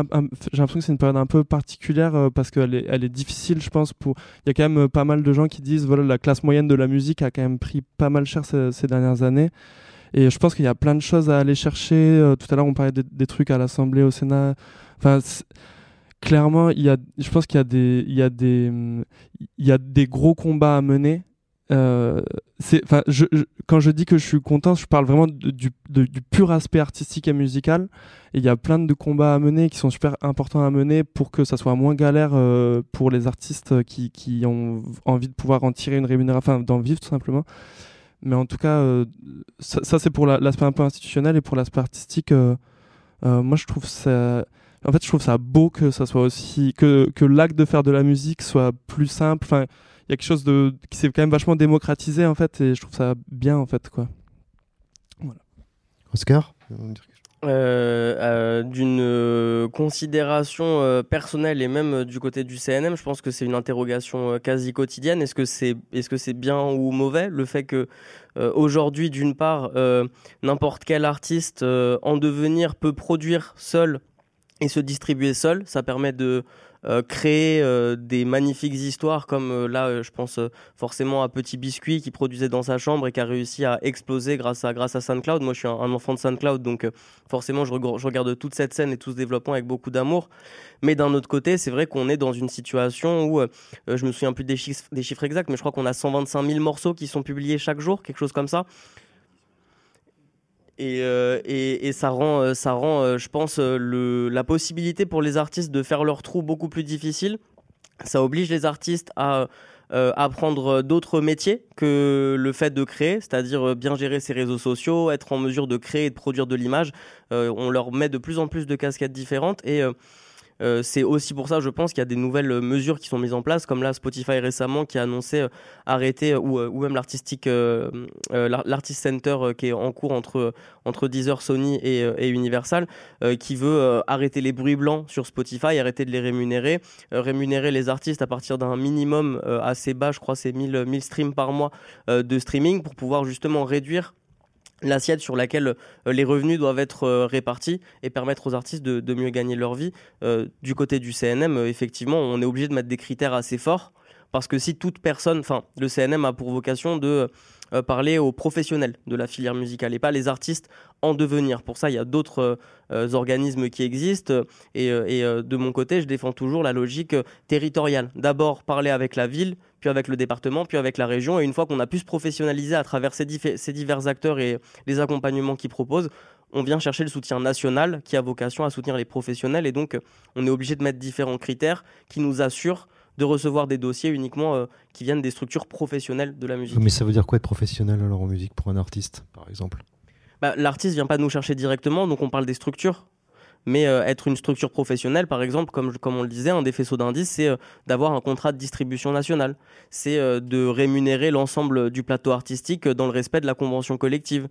C'est d'être à jour de ses cotisations URSAF, audience et Pôle emploi spectacle. C'est tous ces différents faisceaux-là qui nous permettent, qui nous permettent pardon, de jauger du niveau de professionnalisation du porteur de projet qui, qui vient nous chercher. D'accord, donc ça veut dire qu'un artiste qui n'est pas une structure, ou au moins plusieurs qui l'accompagnent, euh, n'a a priori pas de légitimité professionnelle pour faire certaines demandes d'aide alors? Ça, ça pouvait être le cas il y a quelques années. Aujourd'hui, on est dans un monde où euh, les artistes entrepreneurs sont de plus en Oui, plus tu dis nombreux. en entrepreneur, souvent tu emploies ce mot-là. ouais. Donc euh, un artiste qui a créé sa propre structure de production peut venir nous solliciter avec sa structure de production. Simplement, c'est pas l'artiste en personne physique qui viendra, mais la personne morale qu'il a créée et qui lui permet de euh, se structurer et de produire sa musique. Après, vous êtes bien obligé de mettre des, critères de toute façon dans un, euh, dans un univers pléthorique euh, comme, euh, comme, on, le, comme on le décrit pour, pour répondre. Enfin, pour répondre à ta question, oui, évidemment qu'on se pose, on, on- on s'interroge sur ce, sur ce trop-plein. Euh, je passe une partie de mes rendez-vous euh, chez Inter, par exemple, euh, à entendre leurs doléances sur Ah là là, vous êtes trop nombreux, il y a trop de, il y a trop de trucs, on n'a pas le temps. Par certains côtés, tant mieux, je, rejoins Gatien, que, que, que ça crée de l'effervescence et qu'il y ait des possibilités pour plein de gens de, de- d'enregistrer correctement et éventuellement de se faire, de se faire distribuer. Le souci étant que en face, il y ait la capacité à absorber ça, et ça, je suis de plus en plus dubitatif sur non seulement la capacité, mais aussi la volonté de- d'absorber ça. C'est-à-dire que euh, je vois beaucoup de, de manières de réagir collectives ou individuelles qui consistent à simplifier un monde désormais devenu trop complexe et dans lequel il y a trop d'occurrences. Euh, auparavant, des radios commerciales euh, euh, avaient plus ou moins comme, comme ligne de dire bah, si c'est pas en major, je le rentre pas. Ça pouvait se comprendre, on préfère avoir 6 interlocuteurs que 40, pourquoi pas. Le problème, c'est que ça, c'est un peu ça sans être aussi clair et de moins en moins affirmé comme tel. Il y a l'idée ah non, non, c'est ouvert à tout le monde, ouais, mais en fait, non. Euh, par exemple, au niveau du, streaming sur Spotify, il y a un certain nombre d'interrogations euh, là-dessus sur la manière dont les, dés pourraient être pipés. Euh, ça, c'est la première chose. L'autre question aussi, c'est côté artistique, est-ce que cette nécessité, d'une part, d'avoir plein de casquettes et tout le monde ne sait pas faire ça, tout le monde ne fait pas à la fois un artiste et un, et un excellent animateur. T'as vu, un cher un peu les pompes au passage. Euh, non, mais tout le monde, tout le monde a pas, euh, euh, pas, je sais pas. Par exemple, j'ai des artistes, j'ai eu des artistes qui étaient pas bons en interview, alors que ça peut faire partie de leur job. Ouais, mais en même temps, c'est déjà le, le premier cercle de ce qu'on leur demande de faire. On leur demande de faire de plus en plus de choses. Et finalement, Mais Modiano a toujours été épouvantable en interview, Oui, ça voilà, non, n'empêche mais pas voilà. de vendre des livres. hein, non, non, mais voilà. bon, bien sûr. Mais Non, mais parce qu'il y a le côté entrepreneur que j'entends souvent, Oui, et non, mais il y, a- il y a des artistes que ça répugne com- complètement. Bien quoi. sûr, et, et justement la question étant, est-ce qu'ils arrivent à avoir, une, à avoir une- un entourage pour, euh, pour compenser ça. Sur le strict point de vue artistique, pour moi, il y a aussi le risque, euh, et parce qu'on a une, euh, une nécessité d'être présent régulièrement, et parce que prosaïquement sur des questions par exemple d'intermittence, je vois beaucoup de groupes qui ont beaucoup de side projects, et- et j'ai de temps en temps un peu peur pour eux du, du côté anecdotique. C'est-à-dire que j'ai dit des fois un groupe, mais il faut être aussi con que les frères Gallagher. C'est-à-dire que tu fais un groupe, tu as envie, dès que, que même si tu as tout pompé sur les autres, tu dois croire profondément que tu es le meilleur et que tu vas révolutionner tout. Et si tu crois pas ça, fais pas un groupe. Et je, je trouve que euh, il faut avoir à la fois cette stupidité, ce côté, alors là pour le coup très très limité, je vois pas tout ce qu'il y a autour, et en même temps la conscience, on va dire avec la casquette entrepreneur et producteur, de dire attention, j'arrive dans un univers complet. Mais arriver à, cumuler les deux, c'est pas simple. Je, je- et je pense qu'il y a une vraie tension aujourd'hui chez les artistes euh, qui est provoquée par ça. Pour moi. euh, il y a aussi tout simplement des artistes qui sont plus ou moins productifs. Euh, un, Murat qui écrivait une chanson par jour, par exemple, euh, là où d'autres euh, arrivent à en pondre une fois, une, ou deux ou trois par an maximum, ou, dix d'un seul coup et ils savent pas quand. Il faut aussi s'adapter. Et le problème, c'est que ce qui se passe artistiquement et ce qui se passe commercialement, des fois, il peut y avoir un vrai, un vrai gap. Donc, je trouve juste que les, les niveaux de, de création, euh, là où se situent les barrières et la capacité à absorber au bout pour les médias, pour les lieux de diffusion, euh, et pour le public, il peut y avoir une certaine, il peut y avoir une certaine distorsion, et, c'est là où se pose le, et c'est là où se posent les soucis. En soi, que plus d'artistes, plus de gens soient capables de euh, d'aller poser sur, d'aller enregistrer quelque chose qu'ils ont dans la tête ou voilà. Dans un sens, tant mieux. On, on- ça nous permet de ne de, de pas échapper à de très bonnes chansons euh, qui resteraient dans une tête ou dans une salle de bain. Merci. Julie? Je, me- je modère un peu, enfin, je suis d'accord avec tout ce que vous avez dit, avec juste petite euh, bé- bémol pour moi sur le, le- donc génial le- le, euh, l'émulation là effectivement artistique et tout ça. En revanche, euh, entre la, le- la création et euh, le- la commercialisation, pour moi, il y a un, un- un stade hyper important qui est la prod. Et moi, je trouve que c'est là en fait que ça pêche beaucoup sur le, sur la, c'est-à-dire entre euh, bah, des fois sortir euh, un disque un- ou des chansons qu'on a enregistrées, et ben en fait ça dessert certains artistes qui sont pourtant très bons sur scène. Et parce que entre effectivement la création et la commercialisation, il y a la prod. Et je pense que la prod c'est un vrai métier super important. Et c'est ça en général qui fait la différence euh, entre plein de gens qui ont du talent. En tout cas, c'est pour moi une des, clés. Euh, et souvent, bah, à vouloir sortir à tout prix quelque chose qui s'écoute sur euh, plateforme ou sur support, et ben, on fait une mauvaise prod et du coup, on dessert son projet. Voilà. Du coup, c'est le petit point de bémol que je mets par rapport à cette euh, profusion de choix. C'est que euh, moi, je vois beaucoup de live, je vois beaucoup de gens qui ont beaucoup de talent et souvent, ils n'ont pas le producteur qui va avec. Et ça, c'est dommage parce que ça les dessert. En même temps, euh, toute l'époque de la scène Lofi euh, dont tu as vendu des disques n'était pas réputée pour sa production forcément, mais c'est ça qui faisait l'intérêt aussi. Absolument, mais du coup, c'était un son particulier. Ce que je veux dire, c'est que Ça si. va pas avec tout. Quoi. Voilà, ça va pas avec tout. Et du coup, si tu fais un album pop, si t'es un artiste pop, que tu produis toi-même et que t'as pas cette, euh, que, t'as pas ce savoir-faire-là, pop ou autre chose en tout cas, ben, du coup, euh, enfin voilà, moi, moi, il y a des gens que j'adore vraiment, que je vais voir sur scène et je refuse de les écouter sur support euh, SoundCloud, ça, parce que en fait, je, regrette, mais bah, des fois, ça les dessert. En fait, c'est horrible parce que du coup, je fais non, bah en fait, je, vais voir sur scène, je vais voir sur scène, je vais voir sur scène. Et puis à un moment donné, j'espère qu'il y aura un prod pour, pour dire ah bah, tiens, je sais comment il faut produire cet artiste-là pour, qu'il soit, pour que ça soit aussi émouvant sur scène que sur disque. Et je trouve que c'est un métier, c'est quelque chose qui est très compliqué, difficile à faire, mais, mais, mais qui fait que c'est ça qui fait que ça fonctionne quand on écoute dans les écouteurs. quoi. Et La- inversement, la barrière, et euh, inversement aussi, excuse-moi. Comment? Inversement aussi. Des disques très bons et sur scène, tu. Ah mince. Alors oui, je pensais, oui, oui, ça existe. Bah oui, puis il y a toute une euh, partie de la musique qui s'écoute euh, pas sur scène. Enfin, euh, je sais pas. Enfin, je veux dire, on a tous, enfin, ceux qui ont connu les débuts de l'électro, euh, qui sont allés voir euh, certains concerts de musique électronique euh, quand ça a démarré, c'était quand même assez catastrophique. Donc, euh, je pense qu'il y a, oui, il y a, il y a certaines musiques qui s'écoutent pas live, c'est clair. Oui, puis tu penches, euh, il y a des artistes qui, on va dire, penchent plus ou moins d'un côté ou de l'autre. Ce qui est intéressant, ce que je disais tout à l'heure, il y, avait des barrières à l'enregistrement, puis des barrières à la distribution. Aujourd'hui, elles sont moins là, mais tu peux être bien ou mal enregistré et produit, bien ou mal distribué. Et donc, effectivement, tu peux franchir la barrière, mais si tu l'as un peu accroché et que tu commences déjà à boiter, t'es pas prêt de, gâter la- de gagner la course. Encore une métaphore pourrie, pardon. Et euh, il y a un, un- un élément auquel, duquel on n'a pas trop, trop discuté, parce que c'est vrai que c'est pas intimement le sujet, mais je trouve ça important de le remettre sur la table aussi, c'est euh, le temps d'attention des gens. Où en fait aujourd'hui on est dans un monde où euh, le temps d'attention est de plus en plus euh, sollicité à travers euh, différents médias. Il y a encore 5 ans, il n'y avait pas TikTok et aujourd'hui ça occupe une bonne partie du temps. euh, surtout de- des- jeunes générations, mais pas que. Et en fait, euh, la musique et la consommation de musique euh, vient s'ancrer dans euh, un scope général qui est euh, la consommation des objets euh, culturels. Et en fait, les gens sont de plus en plus sollicités à travers différents endroits, donc forcément, ça vient grignoter aussi sur euh, euh, le temps que les gens euh, mettent à écouter de la musique versus à consommer d'autres types d'objets culturels. Mais on peut aussi, en tant qu'artiste, se positionner contre ça. L'histoire de l'art, c'est aussi des gens qui ne suivent pas ce qu'il y a dans l'air du temps et qui disent bah, Moi, c'est autrement que je vais faire les choses. Et l'histoire de l'art, de la littérature, du cinéma, de la musique est jalonnée de parcours aussi comme ça. Donc, effectivement, il y, a un- paradoxe aussi à cet endroit-là entre des gens qui vont être plus à l'écoute de ce qui se passe, peut-être, et puis d'autres qui vont être en, en retrait ou carrément en, en opposition. tu, euh. tu- tu peux ou pas jouer avec ça. Euh, Oscar parlait tout à l'heure de la, durée d'un single. Euh, un single n'est tracé par euh, par média, par euh.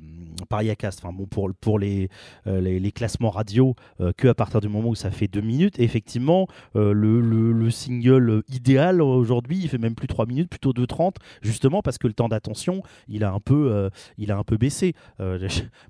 Ma, ma- ma- stagiaire de cette année qui avait quoi, 22 ans m'expliquait qu'à un moment, elle avait arrêté TikTok parce qu'elle n'arrivait plus à regarder un film, parce qu'un film d'une heure et demie, elle décrochait. Elle s'était rendue compte que ça réduisait son temps d'attention. Donc, à quel point est-ce qu'on peut aller dans le sens de on réduit le temps d'attention, enfin, on, demande l'attention moins longtemps, euh, on est bien obligé de faire avec ces contraintes-là, ou si on choisit de ne pas le faire, euh, de savoir qu'on va affronter euh, d'autres difficultés. C'est pour ça que, par exemple, très très prosaïquement, je, je pose la question quand on repère dans un album les singles, les titres qu'on va vouloir mettre en avant, sortir avant, selon la durée, selon euh, qu'est-ce qu'il y a comme intro, comme outro, comme, euh, euh, comme pont, je pose la question aux artistes de est-ce que on peut faire un radio edit dans certains cas euh, et euh, est-ce que vous y avez pensé et de quelle façon vous le verriez? Et j'accepte toutes les réponses. Ça peut être non on n'y touche pas c'est comme ça et basta ou euh, bah oui tiens on l'a même déjà pensé tiens regarde et voilà. Et encore une fois c'est bah tiens est-ce qu'on fait une porte est-ce qu'on fait une porte d'entrée où on va dire je sais pas une,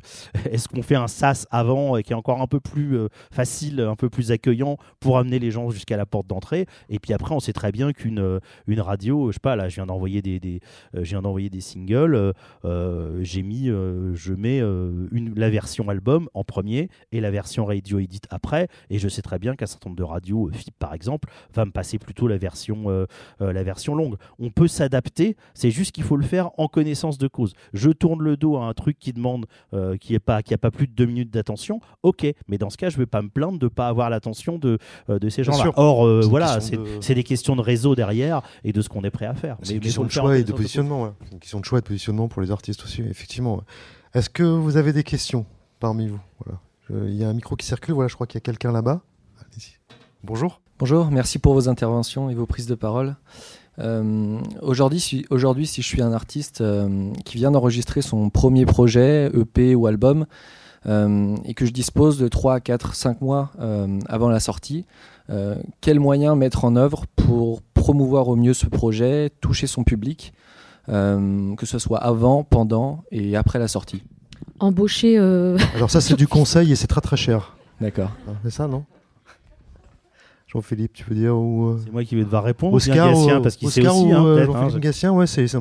Allez-y. Je- bah, je- rapidement, euh, si tu fais les choses par, par, par toi-même, euh, c'est déjà la première chose, c'est de savoir qui tu es, c'est de savoir de qui tu te rapproches, de quels artistes tu te rapproches, et quels sont les médias que toi tu consommes, si tu en consommes, euh, que, tu, consultes, euh, et te dire, tiens, j'aurai ma place là-dedans ou pas.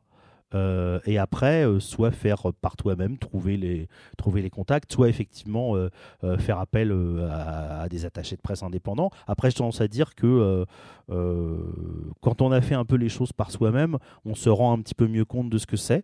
Le souci étant actuellement, ça, ça, ça va dans le sens de ce que je disais sur le, nombre de, sur le temps et le nombre d'interlocuteurs, mais mes interlocuteurs en médias se plaignent d'avoir de plus en plus de monde en face d'eux, d'être contactés par tout le monde, euh, par des managers, par des artistes en direct, euh, en plus de nous attachés de presse indépendants qui sommes de plus en plus nombreux. Euh, néanmoins, et bah, bah, je ne connais pas ta musique, mais pourquoi tu aurais moins de légitimité que d'autres à la faire écouter? Après, c'est pour ça qu'il y a une série de, on va dire, de filtres. et que bah, nous, quand on nous propose un projet, on est capable de dire bah oui, ça nous intéresse, ça ne nous intéresse pas. Est-ce que c'est au niveau? Moi, je dis souvent, je suis une espèce d'intermédiaire, c'est-à-dire que je suis là pour comprendre un existant, enfin pour situer une offre et une demande et essayer de voir si ça vaut le coup de tirer des fils. Donc comprendre un existant, c'est le situer dans une concurrence dans l'ensemble, qu'est-ce qui sort en ce moment, qu'est-ce qui s'est fait, mais aussi qu'est-ce qui, fait dans, qu'est-ce qui s'est fait dans le passé, parce que je sais pas, si tu fais du reggae, on va forcément te parler de Bob Marley, et voilà, c'est-à-dire que tu dois situer par rapport à un existant et comprendre une demande en face, c'est-à-dire savoir quelles sont les contraintes, les goûts, dans quelle case ça va tomber, à qui on pourrait proposer. Ça, effectivement, c'est tout un métier de se rendre compte de ça, mais déjà l'artiste lui-même, il peut avoir une idée de se dire, tiens, euh, euh, ce que je fais, est-ce que je m'entendrais sur, euh, j'écoute Nova, est-ce que je m'entendrais sur Nova, par exemple? Après, ça peut être évidemment très difficile de se dire, ah bah j'entendrais bien ce que je fais sur WeFM, oui, mais est-ce que je sais qu'il y en a 10 000 autres qui peuvent dire ça, ou 12 autres? Euh, Ça, c'est difficile de, de se rendre compte. Donc, 4-5 mois. De toute façon, si tu as, si tu as situé ta, date de sortie, ton compte à rebours, il a commencé. Ce qui est certain, c'est que si tu es distribué, tu peux penser quels sont tes singles et puis, euh, après, euh, euh, dérouler, quelque chose pour demander de l'attention. Après, enfin, il y a vaste question que celle que tu as posée. Gatien, en tant qu'artiste, toi, tu, tu- tu réfléchis à la stratégie aussi avec tes partenaires, en l'occurrence la souterraine. Comment ça se passe? Euh, ouais, alors moi je suis moi je suis passé par du coup euh, l'étape euh, que tu que tu décris de d'apprendre à se connaître un petit peu. Ça, je sais que moi je suis passé par une phase euh, un peu de, cartographie de mon environnement. Parce qu'en fait quand je suis avant je faisais du punk, je jouais dans des groupes de punk et je comprenais rien à rien de rien à l'industrie de la musique. Bah, C'est-à-dire que t'étais un je- vrai punk, quoi. je, cri- je, criti- je critiquais, euh, je, enfin, je critiquais vachement euh, le, les labels, enfin, alors que j'y comprenais vraiment rien du tout. Et, euh, et en fait, euh, je suis passé par une phase euh, je, où je pouvais plus faire de musique parce que j'avais eu des problèmes de santé. Et, je, euh, et, euh, et en fait, c'est une phase où genre, j'ai vraiment pris énormément de temps à lire les médias euh, qui me concernaient, enfin que, que je savais qu'ils allaient me concerner, euh, parce qu'en fait ils parlaient de, dedans des labels qui allaient me concerner. J'allais suivre tout le monde sur les réseaux sociaux, j'essayais de comprendre l'actualité des uns et des autres, de voir quel type d'artistes ils défendaient. Euh, en fait, d'essayer de comprendre, de cartographier mon environnement, d'essayer de comprendre. euh, en fait, même il y a des noms qui reviennent régulièrement. Tu vois, tu citais le, tu citais les différents euh, directeurs euh, euh, de. Enfin, les programmateurs de Radio France. En fait, c'est des noms qui reviennent souvent et c'est des personnes qui écrivent dans certains médias. En fait, tu captes que le. Enfin, j'ai, j'ai- moi, j'ai, j'ai pris euh, un certain temps en fait que vraiment pour euh, essayer de, de comprendre un peu. euh, euh, en fait, c'est pas du tout infini. Il y a un truc qui est pas qui est pas qui est pas magique en fait quand je sais que. Enfin, pardon quand j'ai commencé à bosser avec d'autres personnes, le fait de moi-même avoir bien cartographié et du coup de savoir euh, qu'est-ce qui était possible pour eux de faire et de moi-même diriger un peu le ciblage en disant bah moi j'adore lire Tsugi, j'aimerais bien avoir un article dans Tsugi ou un truc comme ça. Je sais que ça fait que j'ai eu des relations vachement plus saines avec eux très vite. Quand ils n'arrivaient pas à avoir de choses, je, comprenais pourquoi. Euh, du coup, j'étais capable d'accepter ma part de responsabilité dans ce truc-là. Euh, je sais que de de comment dire ouais de comprendre ce fonctionnement là des, labels des avec quel type euh, d'artiste je suis en connexion en fait Euh, et, eux qu'est-ce qu'ils ont euh, les artistes euh, à, qui j'ai envie de ressembler euh, et qui sont plus gros que moi qu'est-ce qu'ils font et du coup qu'est-ce que moi je peux viser ça a été assez bénéfique en tout cas moi dans mon parcours Le, terme de cartographique que, que, que, que- tu utilises est, très bien, je trouve, Gatien. C'est- le principe du positionnement, alors c'est plus du marketing. Euh, sans aller jusque-là, en fait, c'est savoir euh, se mettre un instant euh, empathique euh, en face de notre auditeur potentiel, de notre euh, spectateur potentiel, et se dire, par exemple, dans ce que tu, ce que tu écoutes, c'est comment tu l'as découvert. Parfois, on se rend compte que, euh, bah tiens, j'écoute que des trucs mainstream qui étaient déjà gros 20 ans avant moi, et j'ai dit, bah ce parcours-là, il va peut-être pas être, euh, il va peut-être pas facile à, euh, à emprunter. Et puis, tu n'es pas obligé d'être, euh, d'une part, gros consommateur de médias. Euh, euh, c'est pas pour autant que tu vas pas faire une musique qui peut être intéressante pour eux. Mais c'est vrai que savoir se situer, je crois que c'est important, y compris pour ne pas avoir de, de frustration ou de, ou de déboire. Je, je, je repense à une phrase que disait Dominique A dans, dans une interview où il disait Mon, mon, mon ambition au début, c'était d'avoir une fois une bonne chronique dans un magazine national. Bon, c'était euh, c'était euh, très très humble et, tout à fait sincère, euh, connaissant un peu le garçon. Arriver à se situer, c'est aussi savoir vers où on va. Et la difficulté, c'est comme je disais tout à l'heure, arriver à se situer, c'est aller taper aux bonnes portes sans être dans la frustration. Et en même temps, faut être aussi con il y a la gueule et avoir, envie d'y aller, la, fleur, la fleur au fusil. Donc ça, c'est se- se- s'y confronter. Euh, si si tu as déjà l'album, quelque part, tu as, fait un premier pas euh, important et, effectivement, ne serait-ce que euh, euh, faire, écouter à, faire écouter à quelques-uns, euh, ça permet déjà de, de- se faire une idée. À partir du moment où tu sais déjà où que la sortie est lancée, effectivement, euh, bon, la, question aujourd'hui, c'était est-ce que ça sert à quelque chose de faire un album? Euh, Si, si tu as déjà sorti, ta, si tu as déjà défini la, la date de sortie, le côté j'y vais un peu pas à pas avec le single, bah tu vas bien être obligé de de le faire euh, euh, assez rapidement. Quoi. Merci. Une autre question? Quelqu'un? Oui, par là-bas, je crois. Non? Peut-être en en attendant, juste euh, pour euh, rebondir sur ce que tu disais sur la production tout à l'heure, je trouvais ça super intéressant, surtout qu'en plus c'est des problématiques dans lesquelles je suis en, en ce moment euh, de, de choix de production, où tu, tu rebondissais en parlant du, de Lithium, Dominique A, toute cette vague-là qui faisait des choses ultra lo-fi, mais en fait c'est un choix aussi, enfin de pas faire un choix, c'est un choix aussi euh, en termes de production. Et du coup, euh, quand le fait de, réussir à comprendre un peu euh, dans quoi est-ce qu'on s'inscrit, à quoi notre, dans quoi est-ce que notre musique peut s'inscrire, ça va aussi plus loin que la phase de promotion. Et la phase de promotion, elle est super liée à cette phase-là aussi de, de production, de, en fonction de ce que tu vises, de là où tu as, tu as compris où tu devais aller. Euh, Il y a des sons qui se dégagent de, de, ces, euh, de ces scènes-là. Il y a des, des pattes sonores, des producteurs qui bossent avec plusieurs artistes en fait et qui impriment leurs pattes sur ces, différents disques. Et, euh, et en fait, ça, c'est c'est hyper c'est crucial en fait quoi parce qu'en fait on se reconnaît entre nous en fonction du son qu'on a sur les albums et c'est super important je trouve voilà Ok. Oui, il y avait une. Non? C'est bon? Pas de questions? Moi, moi, j'avais une précision sur euh, le pitch Spotify parce que je les ai contactés directement. Parce que j'étais surprise quand j'ai sorti mon EP de voir que le pitch se fait uniquement sur un seul titre ou deux titres. Et quand j'ai posé la question, parce qu'ils ont un service euh, dédié, ils m'ont dit qu'il y a des personnes dédiées pour l'écoute et normalement, c'est les cinq titres qui sont écoutés par les personnes qui sont dédiées. Et donc, du coup, je voulais savoir si c'était réel ou pas, parce que d'après l'expérience que vous avez dit, c'est pitché juste sur un seul titre. Et je ne sais pas si c'est les services Spotify de France qui fait l'écoute ou si c'est à l'international et du coup, ils ont plus de personnes dédiées. Bah alors euh, là-dessus, la vraie question, c'est même pas qui fait l'écoute, c'est est-ce qu'il y a une écoute? Ça, c'est vraiment le premier élément parce que euh, on sait que l'algorithme au niveau du pitch, il fonctionne avec des mots-clés. Et je pense que tu pourras très bien en parler. Il faut euh, définir des mots-clés pour que ça puisse remonter aux oreilles de la bonne personne. Mais si le pitch n'est pas bon, il y a peu de chances que le morceau même euh, soit écouté, ou tout du moins, il sera écouté en dernier. Et ça, c'est effectivement un élément assez problématique. Si, la question c'était est-ce que c'est un ou cinq titres qui sont écoutés, euh, pour moi c'est un seul. Après, néanmoins, euh, après je suis pas, je suis pas dans la peau des des, des éditeurs, même si j'en connais quelques-uns.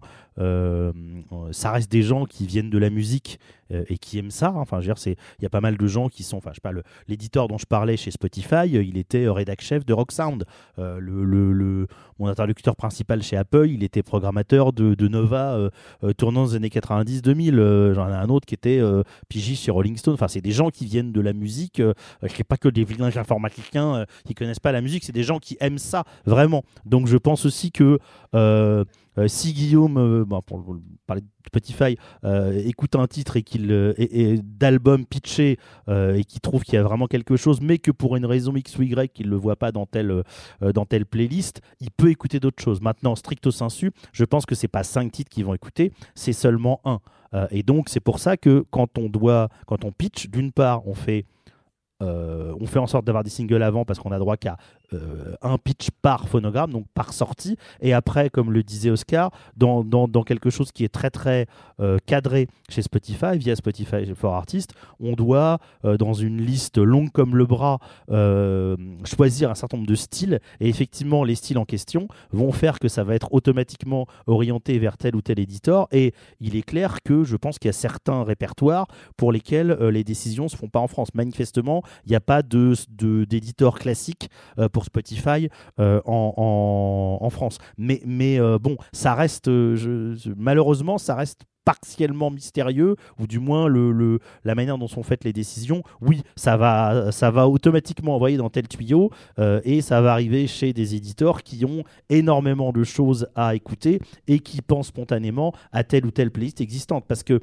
la playlist qui va aller pour tel titre, elle n'existe pas toujours. Le, sans la faire trop longue, le paradigme du streaming, c'est de dire que euh, on, va, on va créer des choses qui vont ad- ad- ad- adapter à tout le monde en termes de, en termes de playlist, et il y aura des playlists ce sont des petits ruisseaux qui mènent à des, rivières et qui vont, mener jusqu'à des grands fleuves et à la mer du euh, Spotify, euh, euh, je sais plus quoi, hit de je ne sais plus combien de dizaines de millions d'auditeurs. En réalité, les petits ruisseaux n'existent pas tous et il y en a certains qui sont des mares au dont on sortira jamais. Donc c'est pas tout à fait euh, encore au point euh, parce que économiquement ils n'ont pour ainsi dire pas spécifiquement d'intérêt à faire ça. Mais si on avait des réponses claires sur le sur le, pitch Spotify, euh, bah on serait content en fait. Donc nous-mêmes on n'y comprend pas tout. Merci Jean-Philippe Béraud, le roi de la métaphore. Donc, hein, vous avez compris la Eh bien, donc vous continuerez à défendre, à écouter, à faire des albums, si j'ai bien compris? Ouais? Ok. Bah, merci beaucoup. Merci à nos invités.